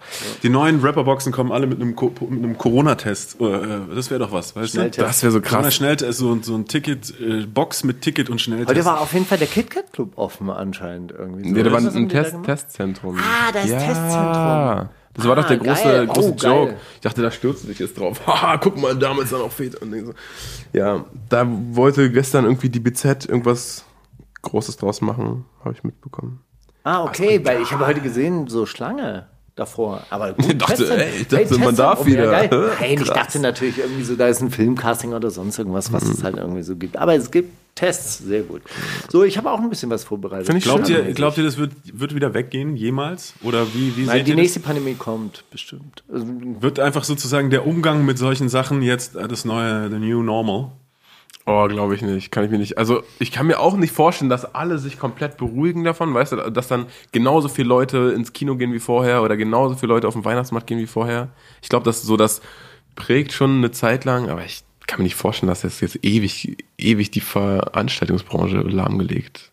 Ja, oder so. Ey, also ich meine jetzt nicht unbedingt nur Covid, sondern so insgesamt so dieses, weißt du, dass man so sagt, hey, das, äh, das, das passiert nicht mehr. Ich meine, irgendwie, auf der einen Seite gibt's jetzt äh, wie viel, paar Millionen Jahre Homo sapiens Geschichte, ohne äh, dass man vor Covid Angst hatte. Mal besser und mal schlechter so. Nee, gut, aber es sind ja natürlich auch durch diese globalisierte Welt Ganz andere diese, die, diese virologischen Krankheiten verbreiten sich natürlich auch viel. Aber es gab's ja auch schon davor ganz schlimme. Ja, Also ohne Covid re relativieren zu wollen, Gott bewahre das nicht, sondern ich meine nur ja, für so Prognosen. ja, ich glaube, das, das Dumme an dieser Krankheit ist halt irgendwie so, dass man nicht krank ist und trotzdem schon sehr, sehr ansteckend ist. Da ist das Gute daran, dass es noch relativ glimpflich ist, aber es kommt halt irgendwie aus Weltgegenden, wo man normalerweise irgendwie nicht hinkommt und das Da hatte ich mal am Anfang der Pandemie was Interessantes mal gehört, durch diesen Raubbau, auch den wir mit der Natur betreiben und dann auch gleichzeitig mit dem Bedürfnis, noch exotischere Wildtiere irgendwie zu verspeisen oder zu essen oder da, den Pelz da, davon zu tragen, kommen halt Viren, die aus einem bestimmten abgeschirmten Bereich und sich normalerweise überhaupt nicht so doll verbreiten würden, dann plötzlich in die Welt und durch diese globalisierte Reisetätigkeit verbreitet sich das dann halt auch noch weltweit. Und stellen wir uns mal vor, das Ding hätte eine Tödlichkeit wie von Ebola und wäre auch so schwer erkennbar, ey, dann wäre aber der Teufel los. Ey. Ja, ja. Ja, also dann. Also sind das Problem wär's die halt Reichen, die. Fledermauspelz haben wollen. Das war so quasi irgendwie so die, die Quintessenz von, von dem Artikel damals, den ich da gelesen habe. Ja, ich glaube auch, so chinesische Bauernfamilien essen relativ wenig Tigerfleisch und so Geschichten. Und das ist schon eher Sache der oberen 2% oder so. Ja, zumindest haben die sehr, sehr dran mitgearbeitet, dass diese Spezies ausgerottet gewesen sind. Ist man sich sicher, dass dieses, dass das wirklich da den Ursprung genommen hat? Oder und ist es nicht vielleicht Frag so, dass Julian Reichelt, der weiß das besser als wir. Ich glaube, die Bildzeitung hat einen ganz, ganz großen Artikel, einen offenen Brief an die chinesische Regierung geschrieben. Den habe ich auch damals vorgelesen. Der war sehr anschuldigend. Was ist denn mit denen, Alter? Mit Julian Reichelt? Ja, das der ist- war im Krieg, der, der hat ein Kriegstrauma, der Mhm. hat ein Feldbett bei sich im Büro stehen. Der, der fühlt sich die ganze Zeit wie im Schützengraben, deshalb feuert er auf die Feinde. Das ist auch so toxisch. Er hat irgendwas mit Männlichkeit und nicht ganz richtig ne? verstanden. Ich darf äh, was vorlesen. Bitte und zwar, also ihr müsst euch das vorstellen, das ist eine szenische Lesung. Ich frage euch, wer es gelesen hat. Mhm. Das ist eine Szene aus einem Film, der bald erscheinen wird. Und er packt seinen Beutel wie ein Navy SEAL, der sein Equipment vorbereitet für seine Mission. Genauso fühlt er sich auch und genauso Maxim. ernst nimmt er die ganze Sache. Sein Kumpel Axel schaut dabei zu und dreht einen Joint. Es ist nicht ironisch. Deshalb ist es nicht Maxim. Das ist ernst gemeint. Alles ästhetisch, cool und gut inszeniert. Also es ist gleichzeitig auch eine Regieanweisung. Ne? Im Gegenschnitt sehen wir Becco in seinem Bentley Cabrio durch die Nachbarschaft fahren. Junge arabische Kleingangster zeigen auf ihn. Das ist Becco, Abi. Sie winken. Er cruist durch die Straßen. Im Innern des Autos sehen wir auch ihn vorteilhaft porträtiert. Er sieht gut aus. Er hat Erfolg mit seinen Geschäften. Er ist ein richtig miese Motherfucker. Die beiden treffen sich an einer Ecke. Ab jetzt kommt der O-Ton rein. Gucci Mane ist vorbei. Es ist eine Szene aus dem neuen Flair-Film. Wer hat sie vorgelesen? K1, Prinz Pi oder Santino? Muss ja Prinz Pi. Boah, ich bin aus dieser Welt bin ich der rauseste, Alter. Da müsst ihr, ich weiß Also nichts. ich möchte meinen, dass Prinz Pi sich so in die visuellen Sachen von Flair ganz gern einklingt. Und ich glaube, das, könnte- das klingt nach etwas, was Prinz Pi geschrieben haben könnte. Santino? Ist Auch wieder im, Back, äh, im Boot. Nein. Wirklich? Ich dachte Krieg. Aber der hat mit, in, in Polen auch irgend- mit, mit irgendeinem Rapper Stress. Vielleicht ist das jetzt so wieder äh, dadurch äh, eine Rückbesinnung. Nee, krass, wusste ich gar nicht, dass er wieder zurück in. Habe ich ja von mir auch gerade. das- ist ach, einfach nur, um dich auf die Mann. falsche Pfade zu locken. Es war natürlich Prinz Pi, der im äh, Wohnzimmer von Flair diese Szene vorgetragen hat. Also anscheinend schreibt er auch dieses Drehbuch. es gibt nur eine geile Ach, Stelle. warte mal, aber Flair, Film, richtig Film. Ja, ein Film. Es gibt einen Film und äh, äh, Prinz Pi schreibt dieses Drehbuch und hat es dann so vorgelesen. Und diese Szene äh, wurde auf Instagram veröffentlicht. Wurde er heimlich gefilmt dabei Nein, oder hat er nein, das nein, das mit voller. Absicht? Das ist, Ach, äh, auf Instagram geil. veröffentlicht worden. Oh, ja? Leute. Und es gibt eine sehr lustige Szene. Er hat Erfolg mit seinen Geschäften. Darauf schreit Flair von hinten. Drogengeschäfte! Es sind Drogengeschäfte! Schreibt das mit rein. Schreibt das mit rein. Das ist wichtig. Drogengeschäfte. Gut. Wenn diese Doku kommt, werden sich einige bei dir entschuldigen und sich schämen für die Vorwürfe, Lügen und Sprüche der letzten Jahre. Animus über Bushido, Flair über Arafat oder Prinz Pi über Flair? Ja, gut, jetzt hast du ja schon, sag ich mal, ne? Tua, du weißt, also du, du bist überhaupt nicht drin, du bist so eher so in Psychologie oder so. Das oder so. Ich bin richtig die Definition. Ich bin, ja, Mann, ich bin die Definition von okay Boomer, Alter. Ich bin richtig so. Ich bin so Also gut, also alle drei machen Filme. Ja, es gibt eine neue, es gibt eine wer sind diese Männer? Spaß, Alter. Ist gut. Bushido auch so Boomer. Also heute bestätigt worden, dass er die Doku macht mit Peter Rosberg zusammen, die Bild-Doku.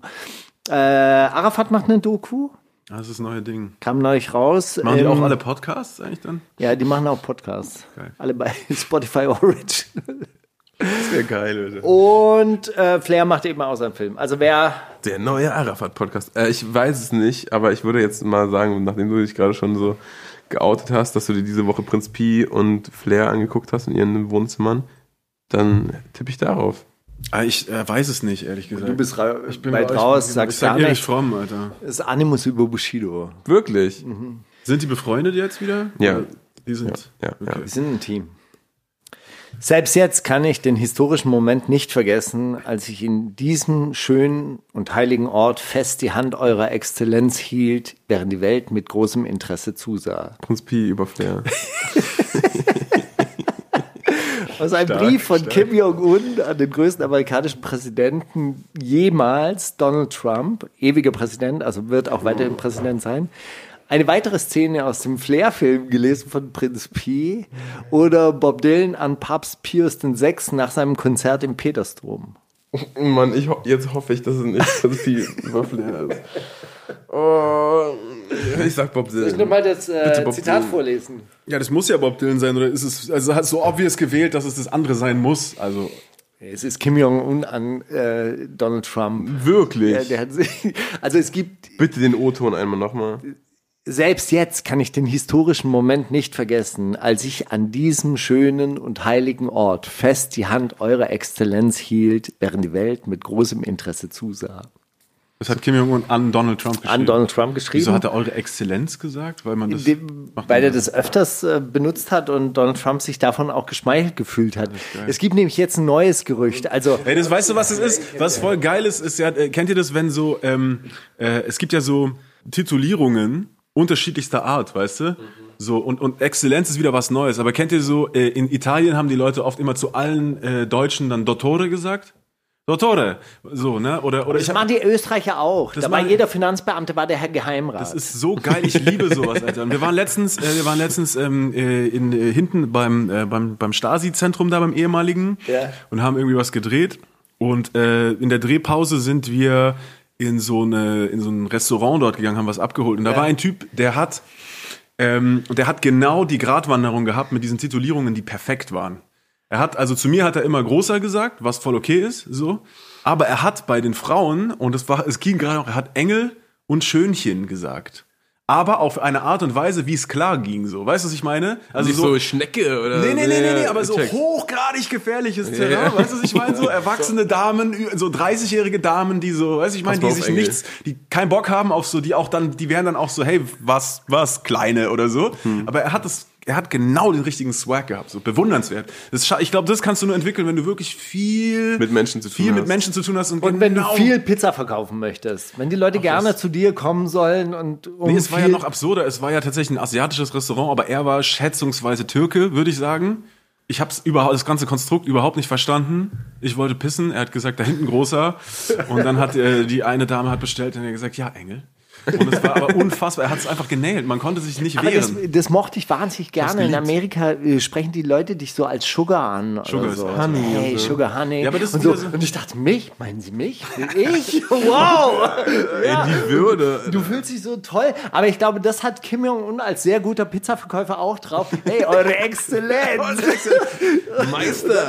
Aber ich will Exzellenz, Exzellenz einfach öfter sagen in meinem Leben. Das Nein, aber das tauchte, äh, ich habe dieses Zitat äh, deshalb gefunden, weil, kennt ihr diesen Roger Stone, das ist dieser Berater von äh, Donald Oh, Trump, über den gibt's ja. auch, über den gibt's auch diesen Film auf Typ, Netflix. Genau, und der behauptet jetzt mittlerweile, dass äh, die Nordkoreaner die Wahl gefälscht hätten. Ah, oh, das war neu. Der saß bei Alex Jones, dieser äh, ähm, rechtsradikale Podcaster, und dort saß er und hat gesagt, im Hafen von Maine sind mehrere nordkoreanische Schiffe angekommen, die haben alle Wahlurnen dabei gehabt, Ja, um Mann. diese Wahl zu, ähm, zu Ja, fälschen. das war ja auch das Verrückte bei Trump, dass man einfach nicht, nicht ab, also dass ich das nicht abgepackt habe, dass dieser Welt, also dieser ganz offensichtlich super weltfremde Typ, dass der so zum Repräsentanten gemacht wurde von der Arbeiterklasse. So, also wie, wie er das geflippt hat, so, ne, das, und natürlich auch nicht der gesamten Arbeiterklasse, Gott bewahre, aber halt so einen großen, also ich meine, nach wie vor haben den ja, weiß ich nicht, wie viel Prozent der Amis Ja, gewählt, anscheinend 30, aber- 40 Prozent ja, oder aber so, anscheinend der halt auch ganz viele Mexikaner jetzt. Ja, eben, das lässt sich eben nicht so eindimensional erklären, so, ja, das sind halt alles die Rednecks, sondern der spricht da schon irgendwie,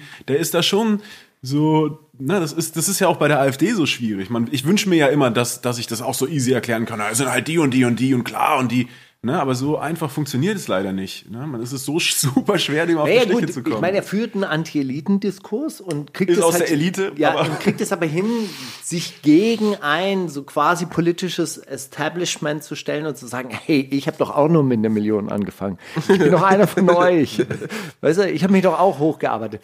Ich habe noch einen, ähm, einen kleinen Zusatz zum raten, weil Kalle Krass sich nämlich auch wieder gemeldet hat. Äh, Kalle Krass, Rapper, der wollte natürlich auch darauf hinweisen, dass am 11.12. seine Single Center Shock kommt. Habe ich jetzt hier gemacht. Und der hat ein Lyrical Video Oh. uns im Angebot geschickt. Okay, pass auf, das ist ein Format, das hatten wir drei Folgen mal. Man beschreibt ein Musikvideo und wir müssen erraten, was es ist. Alles klar, geil. Drohne über Hochhaus mit Nostalgiefilter. Ja, ich weiß. Sehr gut. Jedes, jedes Straßenrap-Video 2019. Warte mal. Wir befinden uns in der Vergangenheit. Ein paar sympathische Jungs halten mit BMX-Rädern vorm Kiosk und freuen sich auf Center Shocks und Magic Gum. Plötzlich ändert sich die Stimmung. Ein böser Mann mit einem bösen Männerbart betritt den Laden. Er bekommt einen Umschlag, währenddessen Overvoice des Rappers mit moralischer Ansage. Wir springen in die Gegenwart. Der Song beginnt. Der erwachsene Rapper bewegt sich überraschend agil auf dem Dach eines Wolkenkratzers. Überraschend agil. Der, aber da habe ich mir auch gedacht, was für eine Performance. Friends. Also mit so viel Armeinsatz, das ist wirklich 1990. Rap-Videos 1990. Es hat So eigentlich unfair, nur weil ich weiß schon, wo um, um ich der, weiß schon, der das Footstomp hat gefehlt. überhaupt Du, du bist auch Nee, das schon. das, war- das ist ja das Unfaire daran. der böse Bartmann macht ho auch heute noch miese Geschäfte, wird aber im Laufe des Songs von den jetzt erwachsenen Kindern aus dem Kiosk aufgehalten. Unklar bleibt, ob diese Jungs eine Art Robin Hood-Bande sind oder inzwischen Undercover-Polizisten. Oh, wow. Am Schluss deutet sich eine Folterszene an und einer der Jungs bereitet sich darauf vor, dem Bösen die Fingernägel mit der Flachzange zu entfernen. Ei, ei, ei. Das ist ja dramatisch. Ich habe überhaupt keine Ahnung. Easy, oder? Ich hab's gesehen, ich wusste, ich, Was ist äh, es? es war das neue Qatar-Video Ah. von Blauer Haken oder Blaues was? Häkchen, ja. Blaues Häkchen. Genau, da, diese, diese Anfangsszenen fand ich auch stark. Was ich wirklich äh, beachtlich fand, war die Das Ansage, ist- ich habe mich schon immer gegen Ungerechtigkeit. Und es ist ja offensichtlich ein Mafiosi oder also so, so ein Schutzgelderpresser, Mhm, dass er sich da dagegen ausspricht. Finde ich ganz cool. Also, ich wünsche dir alles Gute, bleib gesund und grüß deinen formidablen Partner und Tour. Herzliche Grüße, Kalle. Woher wusste er Dankeschön. Woher wusste er? Ein Spaß, ich habe es erfunden. Ach aber so, ist egal. okay. Aber einfach nur, damit, damit du dich auch gut fühlst. Geil, danke, Mann, danke, Mann. Voll integer. Ich habe übrigens noch den Brief geschrieben, ja, den du vor zwei Wochen eingefordert hast Wirklich? über die Sexualität der Zukunft. Oh, los ja. geht's, bitte Steiger. Das, Oh, jetzt bin ich gespannt. Vielleicht ein kleines Lied. ich, möchte, vielleicht, ich möchte, ja, nach dem vielleicht KIZ, doch KZ. nach dem KIZ-Special möchte ich äh, Eishockey auf die Playlist packen, einfach Ja. weil das ein riesen Hörgenuss ist. Und ich ganz lecken im Puff, weil es auch ein gro großer, großer, großer. Eigentlich, Ey, wirklich, wenn ihr, wenn ihr wahre Fans seid, hört dieses Album mit euren Eltern und wenn sie danach noch neben euch sitzen, dann sind sie wirklich eure Eltern und lieben euch und supporten ey, euch und besser noch, hört dieses Album mit euren Kindern und wenn eure Kinder danach noch neben euch sitzen, dann, Dann vertrauen habt sie ihr euch. ein wirklich gutes Verhältnis zu den Kindern. Es sind Briefe an dich und an mich. Es sind Briefe an uns. Lieber Mauli, du hast mich neulich gefragt, wie die Liebe und die Sexualität wohl nach der Revolution aussehen werden. Wie funktioniert Sex in einer befreiten Gesellschaft? Und ich muss dir ehrlich sagen, ich weiß es nicht. Es ist ein wenig so, als müsste man das Paradies beschreiben und aus der heutigen Sicht erscheint einem das furchtbar langweilig. Auf der anderen Seite aber auch wahnsinnig anziehend, weil so friedlich. Ich will mich diesem Thema mal von zwei Seiten aus nähern. Zum einen ist es doch ohne Zweifel aufregend, wenn im Sex gewisse Machtverhältnisse ausgespielt werden. Dominanz und Unterwerfung, Anziehung und Abstoßung, Lust und Schmerz. Das alles gibt es dann in der ganzen Bandbreite von spielerisch bis pathologisch und je nach Situation geistiger Verfassung Einverständnis vorausgesetzt und Vorlieben hat wahrscheinlich auch alles seine Berechtigung. Auf der anderen Seite ist wenig mehr befriedigend als die unbedingte Hingabe zu einer geliebten Person, das bedingungslose Vertrauen, unendliche Zärtlichkeit, Sanftheit, wenig Bewegung, Zeit, Tiefe, Liebe, Herzschlag, Haut, Fingerspitzen, Sinnlichkeit. Die Begegnung der Seelen auf ganz gleicher Höhe, keine Hierarchien, keine Dominanz, keine Unterwerfung, vollkommene Aufgabe, Surrender.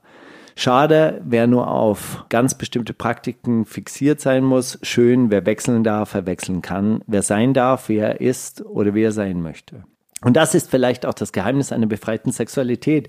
Sich annehmen, wie man ist, das zu tun, was einem gefällt, sich freimachen von den Vorstellungen, die einem nahegebracht werden, von der Pornoindustrie, von den Schönheitsidealen, die einen umgeben, von der Moralvorstellung, die einem unterschwellig eingetrichtert wurde oder wie Nico Kaiser es auf den Punkt gebracht hat, sehen aus, wie wir wollen, haben Sex, wie wir wollen und nicht, wie die Kirche oder die Pornos es uns erzählen. Genuss geben, Genuss empfangen, seinen eigenen Körper leben, sich wohlfühlen mit sich und der geliebten Person, schwer genug für viele und vielleicht ist das das, was uns und unseren Kindern und Kindeskindern eines Tages, äh, was sie uns voraus haben werden. Freundschaft, die in Liebe übergeht und Zärtlichkeit und wieder zurück. Wer weiß, vielleicht würden sich Männer untereinander auch gerne streicheln, wenn sie sich gerne haben. Und was weiß ich, was passiert, wenn es das Wort schwul nicht mehr gibt und die damit einhergehende Diffamierung. Mit meiner Tochter habe ich einmal darüber gesprochen und sie meinte, was wäre, wenn es die Bezeichnung und deren Bedeutung einfach nicht mehr gäbe? Es gibt die Behauptung, dass in indigenen Gesellschaften es selbstverständlich Homosexuelle und Transpersonen gegeben hat, schon immer. Ganz einfach, weil die Natur das so vorgesehen hat oder ein Gott oder an was auch immer man glauben mag. Da es aber kein Wort für diese Personen gab, keine spezielle Bezeichnung für die Handlungen, lagen sie damit verbundenen Handlungen und Gefühle eben in der Bandbreite des menschlichen Lebens. Es gehörte dazu, es war normal. Mit der Ankunft der Europäer kamen auch deren Moralvorstellungen und deren Worte mit ins Land. Plötzlich hatten diese Handlungen und Personen Namen und Bedeutungen. Sie wurden abgewertet und stigmatisiert, sie wurden moralisch verteufelt und insofern haben die Konservativen aus Afrika oder Jamaika recht, wenn sie sagen, die Europäer hätten ihnen die Homosexualität auf den Kontinent geschleppt. Wenn auch ein wenig anders. In diesem Sinn denke ich manchmal über die Zukunft nach, auch wenn ich weiß, dass ich noch viel und zu tief in den Moralvorstellungen meiner Zeit verhaftet bin. Polyamorie und all das nichts für mich. Und ich glaube auch, dass das nur eine Erfindung von Männern ist, die als besonders vogue gelten wollen, um ihre eigene Unverbindlichkeit zu rechtfertigen. Aber hey, wer bin ich, um darüber zu urteilen? In diesem Sinne genießt alles und die einzige Regel ist und bleibt, ihr dürft alles machen, wenn es euch und der anderen Person gefällt. Lasst euch zu nichts zwingen, lasst euch zu nichts überreden, was ihr nicht wirklich tun wollt. Und wenn euch jemand zwingen will, dann habt ihr jedes Recht, euch zu verteidigen. Ich wünsche dir und euch allen ganz viel Liebe, euer Steiger. Auch mal ein Dankescheiger, das ist voll rührend, dass Mega. du dich dem, dem Thema so ernsthaft Super. angenommen hast. Ich dachte, du schreibst einfach nur so eine Großgeschichte so von Sex in den eigenen Häusern oder sowas. Aber das ist auch, das ist wundervoll. Das kann man eigentlich fast aufheben und seinen Kindern später mal vorspielen. Ey, ich muss wirklich sagen, ich habe ja dieses äh, Buch neulich zu, äh, äh, zugeschickt bekommen über den roten Planeten. und da wurde ja die Vision einer anderen Gesellschaft wirklich mal ausformuliert. Ja, und es war wirklich auch sehr verrückt, eine positive Utopie lesen zu dürfen. Das gibt es ja ganz selten. Ja, eine Welt, ein Weltraumabenteuer von einer Gesellschaft, die schon viel weiterentwickelt ist und der zum Beispiel Arbeit dann sowas ist, was man so wechseln kann. Ja, und zwar nach dem Modell, hey, wir haben hier ein System, das fragt einfach immer ab, was brauchen wir? Und wenn jetzt einfach ganz andere Produkte gebraucht werden, dann gibt es halt auch genug Leute, die Bock haben, mal für eine gewisse Zeit eine andere Arbeit zu machen. Ja, und das kann man sich ja gut vorstellen. Wie viele Leute sind unzufrieden mit ihrem Job und würden gerne was anderes machen. Und dann hättest du ein Gesellschaftssystem, wo das möglich wäre. Genial. Na gut. In diesem Sinne äh, spiele ich noch einen Song, den ich mitgebracht habe, und zwar Dizech mit Langsam wie die Zeit, ist von seinem Tape Autotune Freestyles und ist einfach so ein, ja, das bringt eigentlich relativ genau auf den Punkt, ist ein Autotune Freestyle, wo Dizech darüber singt, dass nichts so langsam vergeht wie die Zeit, in der du nicht bei mir bist. Wunderschön.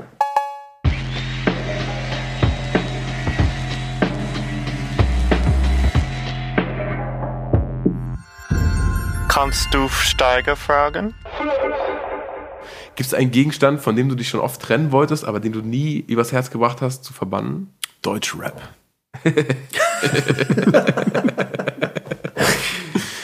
Außer Deutschrap. Ah, da ist, das ist das große Problem, dass ich mich mit der Sache gemein gemacht habe und dass ich so quasi denke, ich bin Deutschrap. Du Da sind wir wieder bei dem Thema von vorhin. als Torch.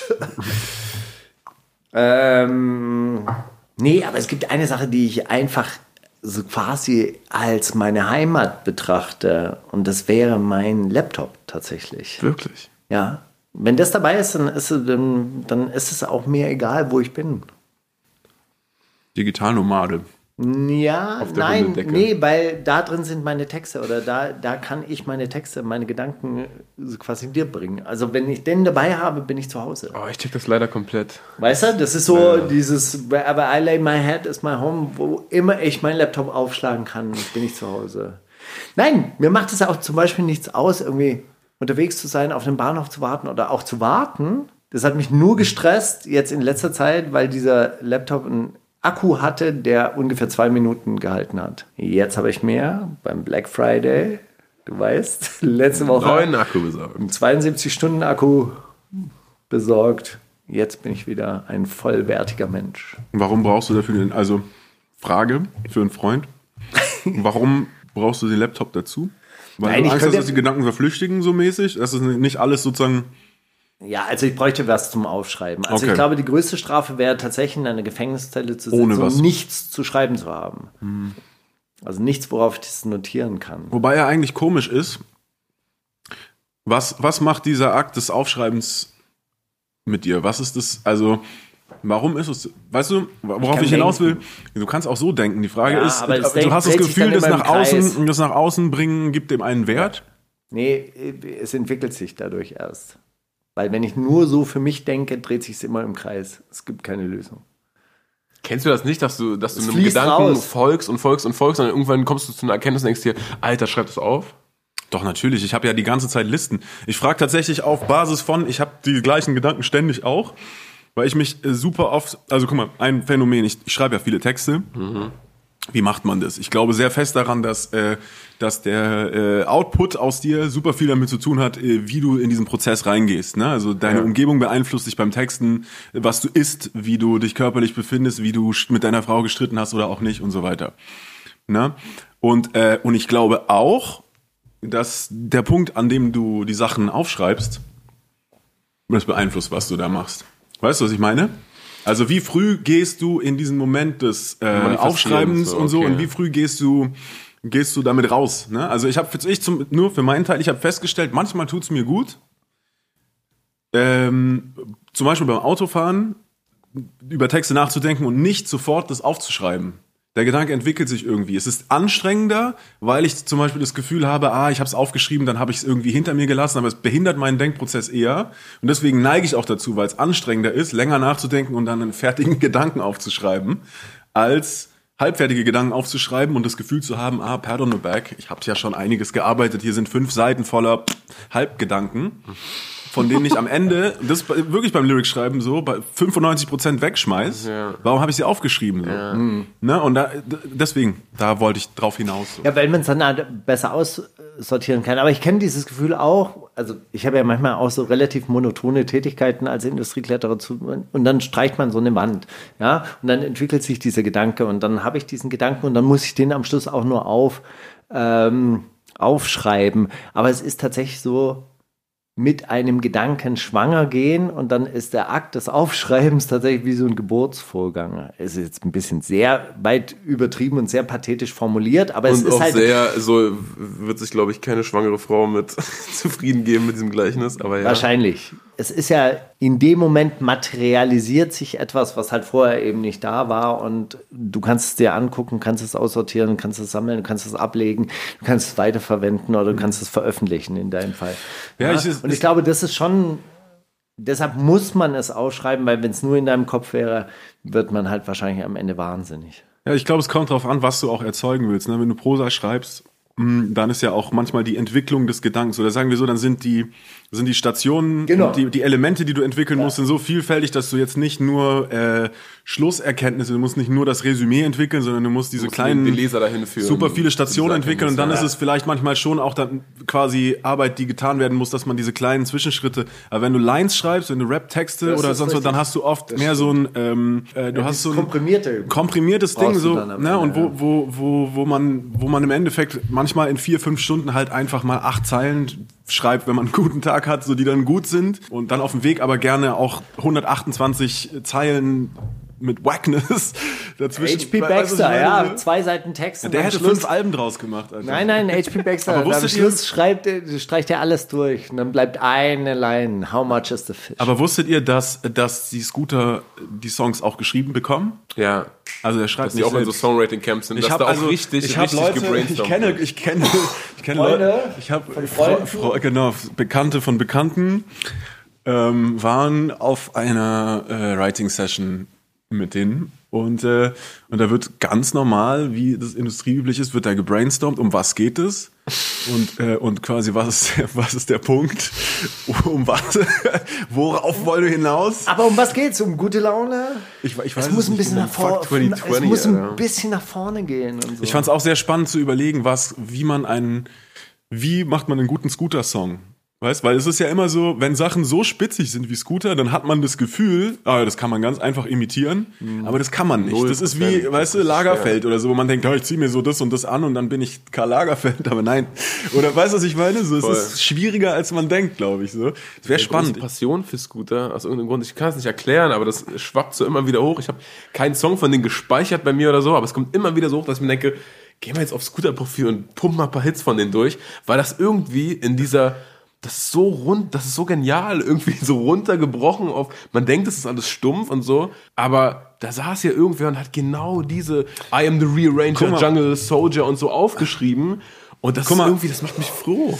Ich glaube, ich glaube, was da passiert ist, ist, dass sich, äh, dass sich ein grundsätzlicher Gedanke, also ich glaube nicht, dass die Prämisse war, hey, lass uns Trash machen. Das glaube ich einfach nicht, sondern die hatten diese Dualität, die hatten diese Hits und dann immer so quasi früher, ne, so quasi kredibile B-Seiten. Ne, also die hatten dieses ähm, Hyper-Hyper-Ding, da war aber eine B-Seite drauf, die war Techno. Ich weiß es nicht, ob ich hab's seit 25 Jahren nicht mehr gehört.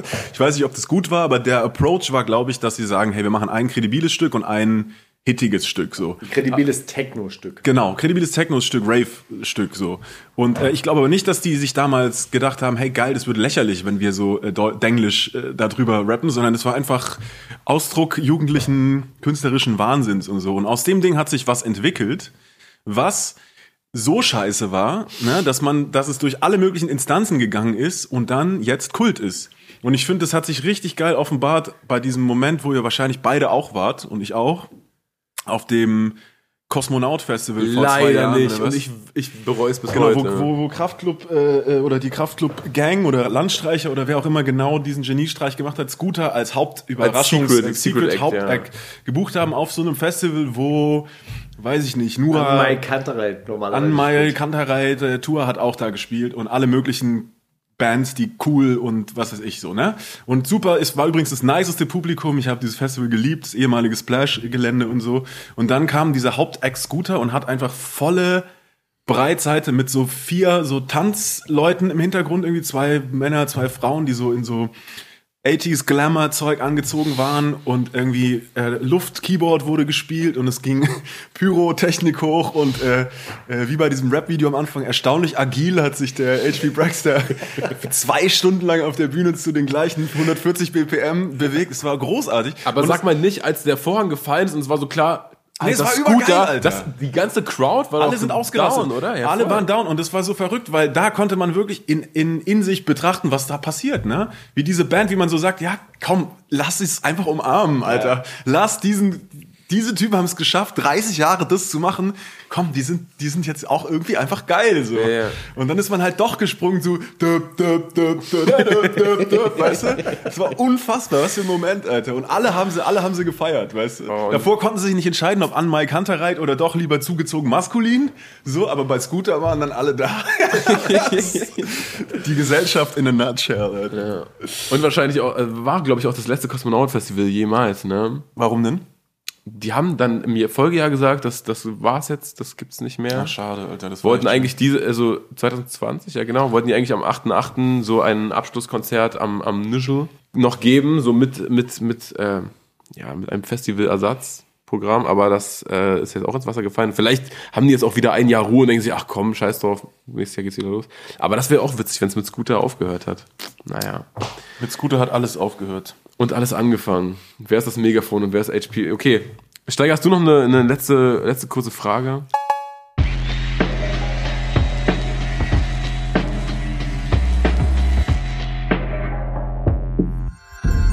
Kannst du Mauli fragen? Das ist leider keine kurze Frage, aber ich habe mich ein bisschen gewundert in der letzten Woche, weil du hast ja Fußball gespielt, oder?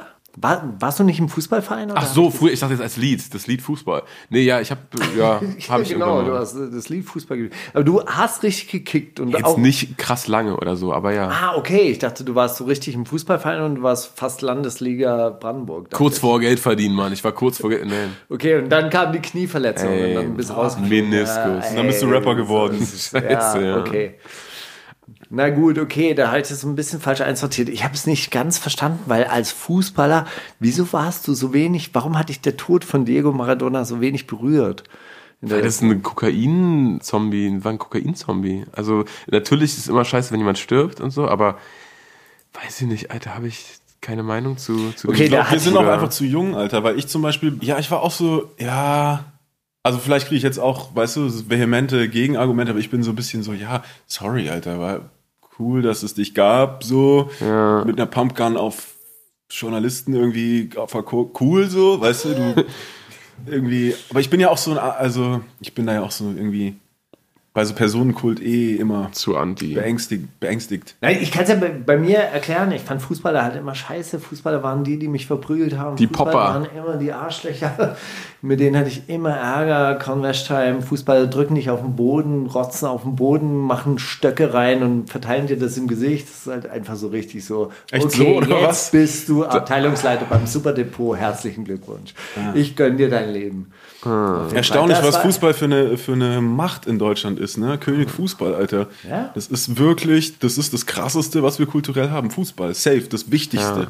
Wichtiger als Politik. Naja gut, aber Fußball ist auch in weiten Teilen der, der Welt natürlich auch Kult, weil du brauchst halt wirklich nichts außer irgendwie etwas, Ein was Ball und ungefähr was- was aussieht wie ein Ball. Vielleicht ein Tor sein könnte, ja. Genau. Jeder versteht's. Und das ist natürlich, das ist natürlich schon cool. Also im Gegensatz zu dieser.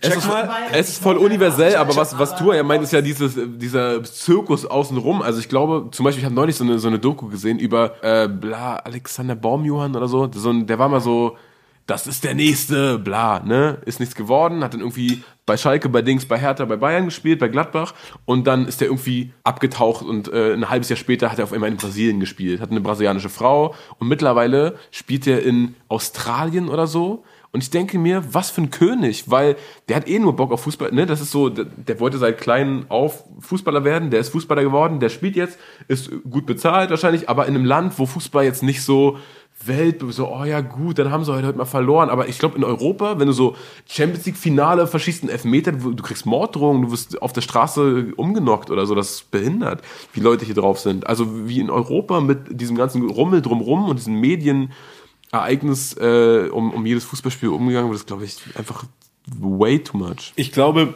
äh, Vorsicht, äh, wieder streitbares Statement hier. Ich glaube ja, äh, Rap und Fußball haben viel gemeinsam. Nicht Ja, so weil bedenk mal diese Aussage, die du gerade gemacht hast, die ich eigentlich echt smart finde, dass man sagt, hey, schau mal, da gehört nicht so wahnsinnig viel dazu.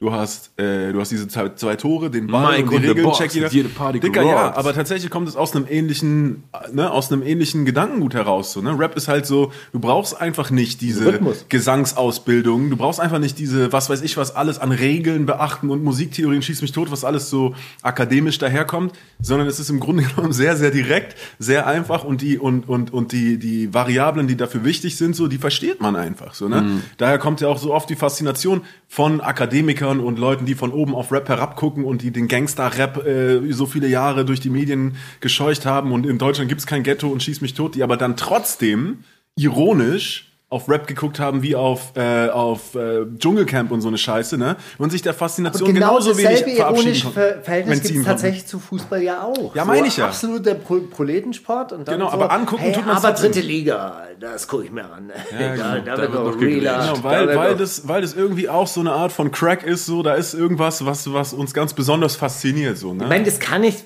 das kann ich halt auch verstehen und ich habe das halt auch, auch gesehen, als ich mit Meckers und ähm, Materia in Kenia war. Ey, Fußball, klar, das wird überall gespielt, auf jedem Dorfacker. Ja, klar. Und äh, das verbindet die Leute auch. Und da tut es mir natürlich dann auch leid, dass ich diese Connection leider nicht Hm. habe, dass die Jungs aus Konderstein mir das Genommen haben. immer leider mal. zerstört haben. Ich finde bei Rap und bei Fußball noch was Zweites wichtig. Und zwar bei Fußball hat ja auch, äh, es gibt ja dieses Trainerphänomen. Ne? Also jeder Mann und wahrscheinlich auch sehr viele Frauen, aber wahrscheinlich vor allen Dingen Männer äh, schauen Fußball an mit einer Intensität, als wären sie selbst auf dem, auf dem Spielfeld. Und dieses Schieß doch, jetzt mach doch und so weiter. Ne? Dieser Impuls, den hast du ja nicht bei einem Handwerker. Ne, den hast du ja nicht, den hast du auch nicht bei einem doch. Politiker, weil du durchschaust die Sache nicht. Du hast nicht bei einem Politiker, außer du bist halt sehr lauter Dummkopf, so die ganze Zeit das Gefühl, du musst ihm ne, genau jetzt genau sagen, wie er das zu machen hat, sondern du akzeptierst mindestens, dass es da irgendeine Art fachlichen Vorsprung zwischen dir und ihm gibt, den du jetzt zumindest in dem Moment nicht durchschaust. Beim Fußball hast du das Gefühl, hey, wenn ich jetzt da stehen würde, würde ich den verfickt noch mal jetzt in dieses Scheißtor. So, weißt du, was ich meine? Und jetzt pass auf. Bei Rap ist es auch oft so. Ja. Und zwar in zunehmendem Maße. Während es früher äh, noch nicht so war und der, und der Deutschrap-Fan vor 25 Jahren oder 20 Jahren noch mehr dieses, äh, diese wilde Bande aus Leuten, die sich das traut und die da irgendwie einen göttlichen Funken haben, dass sie das auch machen können. Äh, ja, zwischen denen und, und dem Fan gab es noch so einen größeren, einen größeren Abstand. Und jetzt ist es ja tatsächlich so, dass ein ganz, ganz großer Teil der Hip-Hop Fangemeinde auch in irgendeiner Form rappt. Also ich gehe jetzt einfach mal davon aus, dass viele Leute das mal probiert haben, die wenigstens irgendwie in einem Jugendhaus mal im Abschlussding einen Track gemacht haben oder irgendeiner Form. Ich, ich glaube, ich glaube, bei. Jugend, Jugendhaus ist, glaube ich, genau der, der Wendepunkt, weil das früher die, die das sich getraut haben, die, oh, die gehen auf die Bühne und die nehmen das Mic in die Hand. Alter, ich weiß nicht, ob ich das, Ja. aber zu Hause in seinem Zimmer kann ja jeder rappen, weißt du, und, und das ist halt, glaube ich, Stimmt, umso was mehr, die ja. Distanz genommen hat, weil man, ey, sorry, Alter, das, was schreibt der da und so. Und weil halt genau, wie du sagst, weil jeder Rap-Fan oder jeder zweite Rap-Fan Minimum mal selber was geschrieben oder aufgenommen hat und sich denkt, warum ist der, der macht jetzt Cash und der ist 18 und Shababs Botten, ich habe grüne Locken, das kann ich auch, Alter, was will der jetzt? Weißt du, so, diese Missgunst schwingt immer mit äh, drin, diese, äh, dieses, ja, ey, das ist jetzt auch kein Hexenwerk, so, das hätte ich auch hinbekommen. Genau. Und aber das, und das Fußball ist ja auch kein Hexenwerk mit seinem Fuß gegen einen Ball treten, aber deswegen gibt es ja trotzdem Leute, die das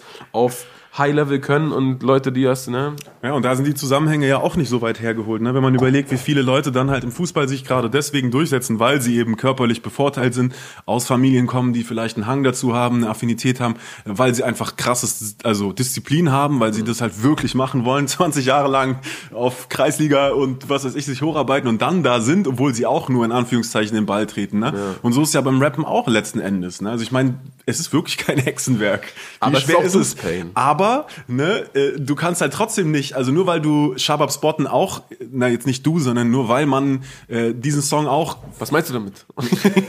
du weißt, ich meine, check. fachlich sozusagen herstellen könnte. Ne, ähm, und da ist auch dieser Trugschluss mit diesem, ich könnte ja was anderes machen, finde ich. Äh, was, was wir ganz am Anfang hatten.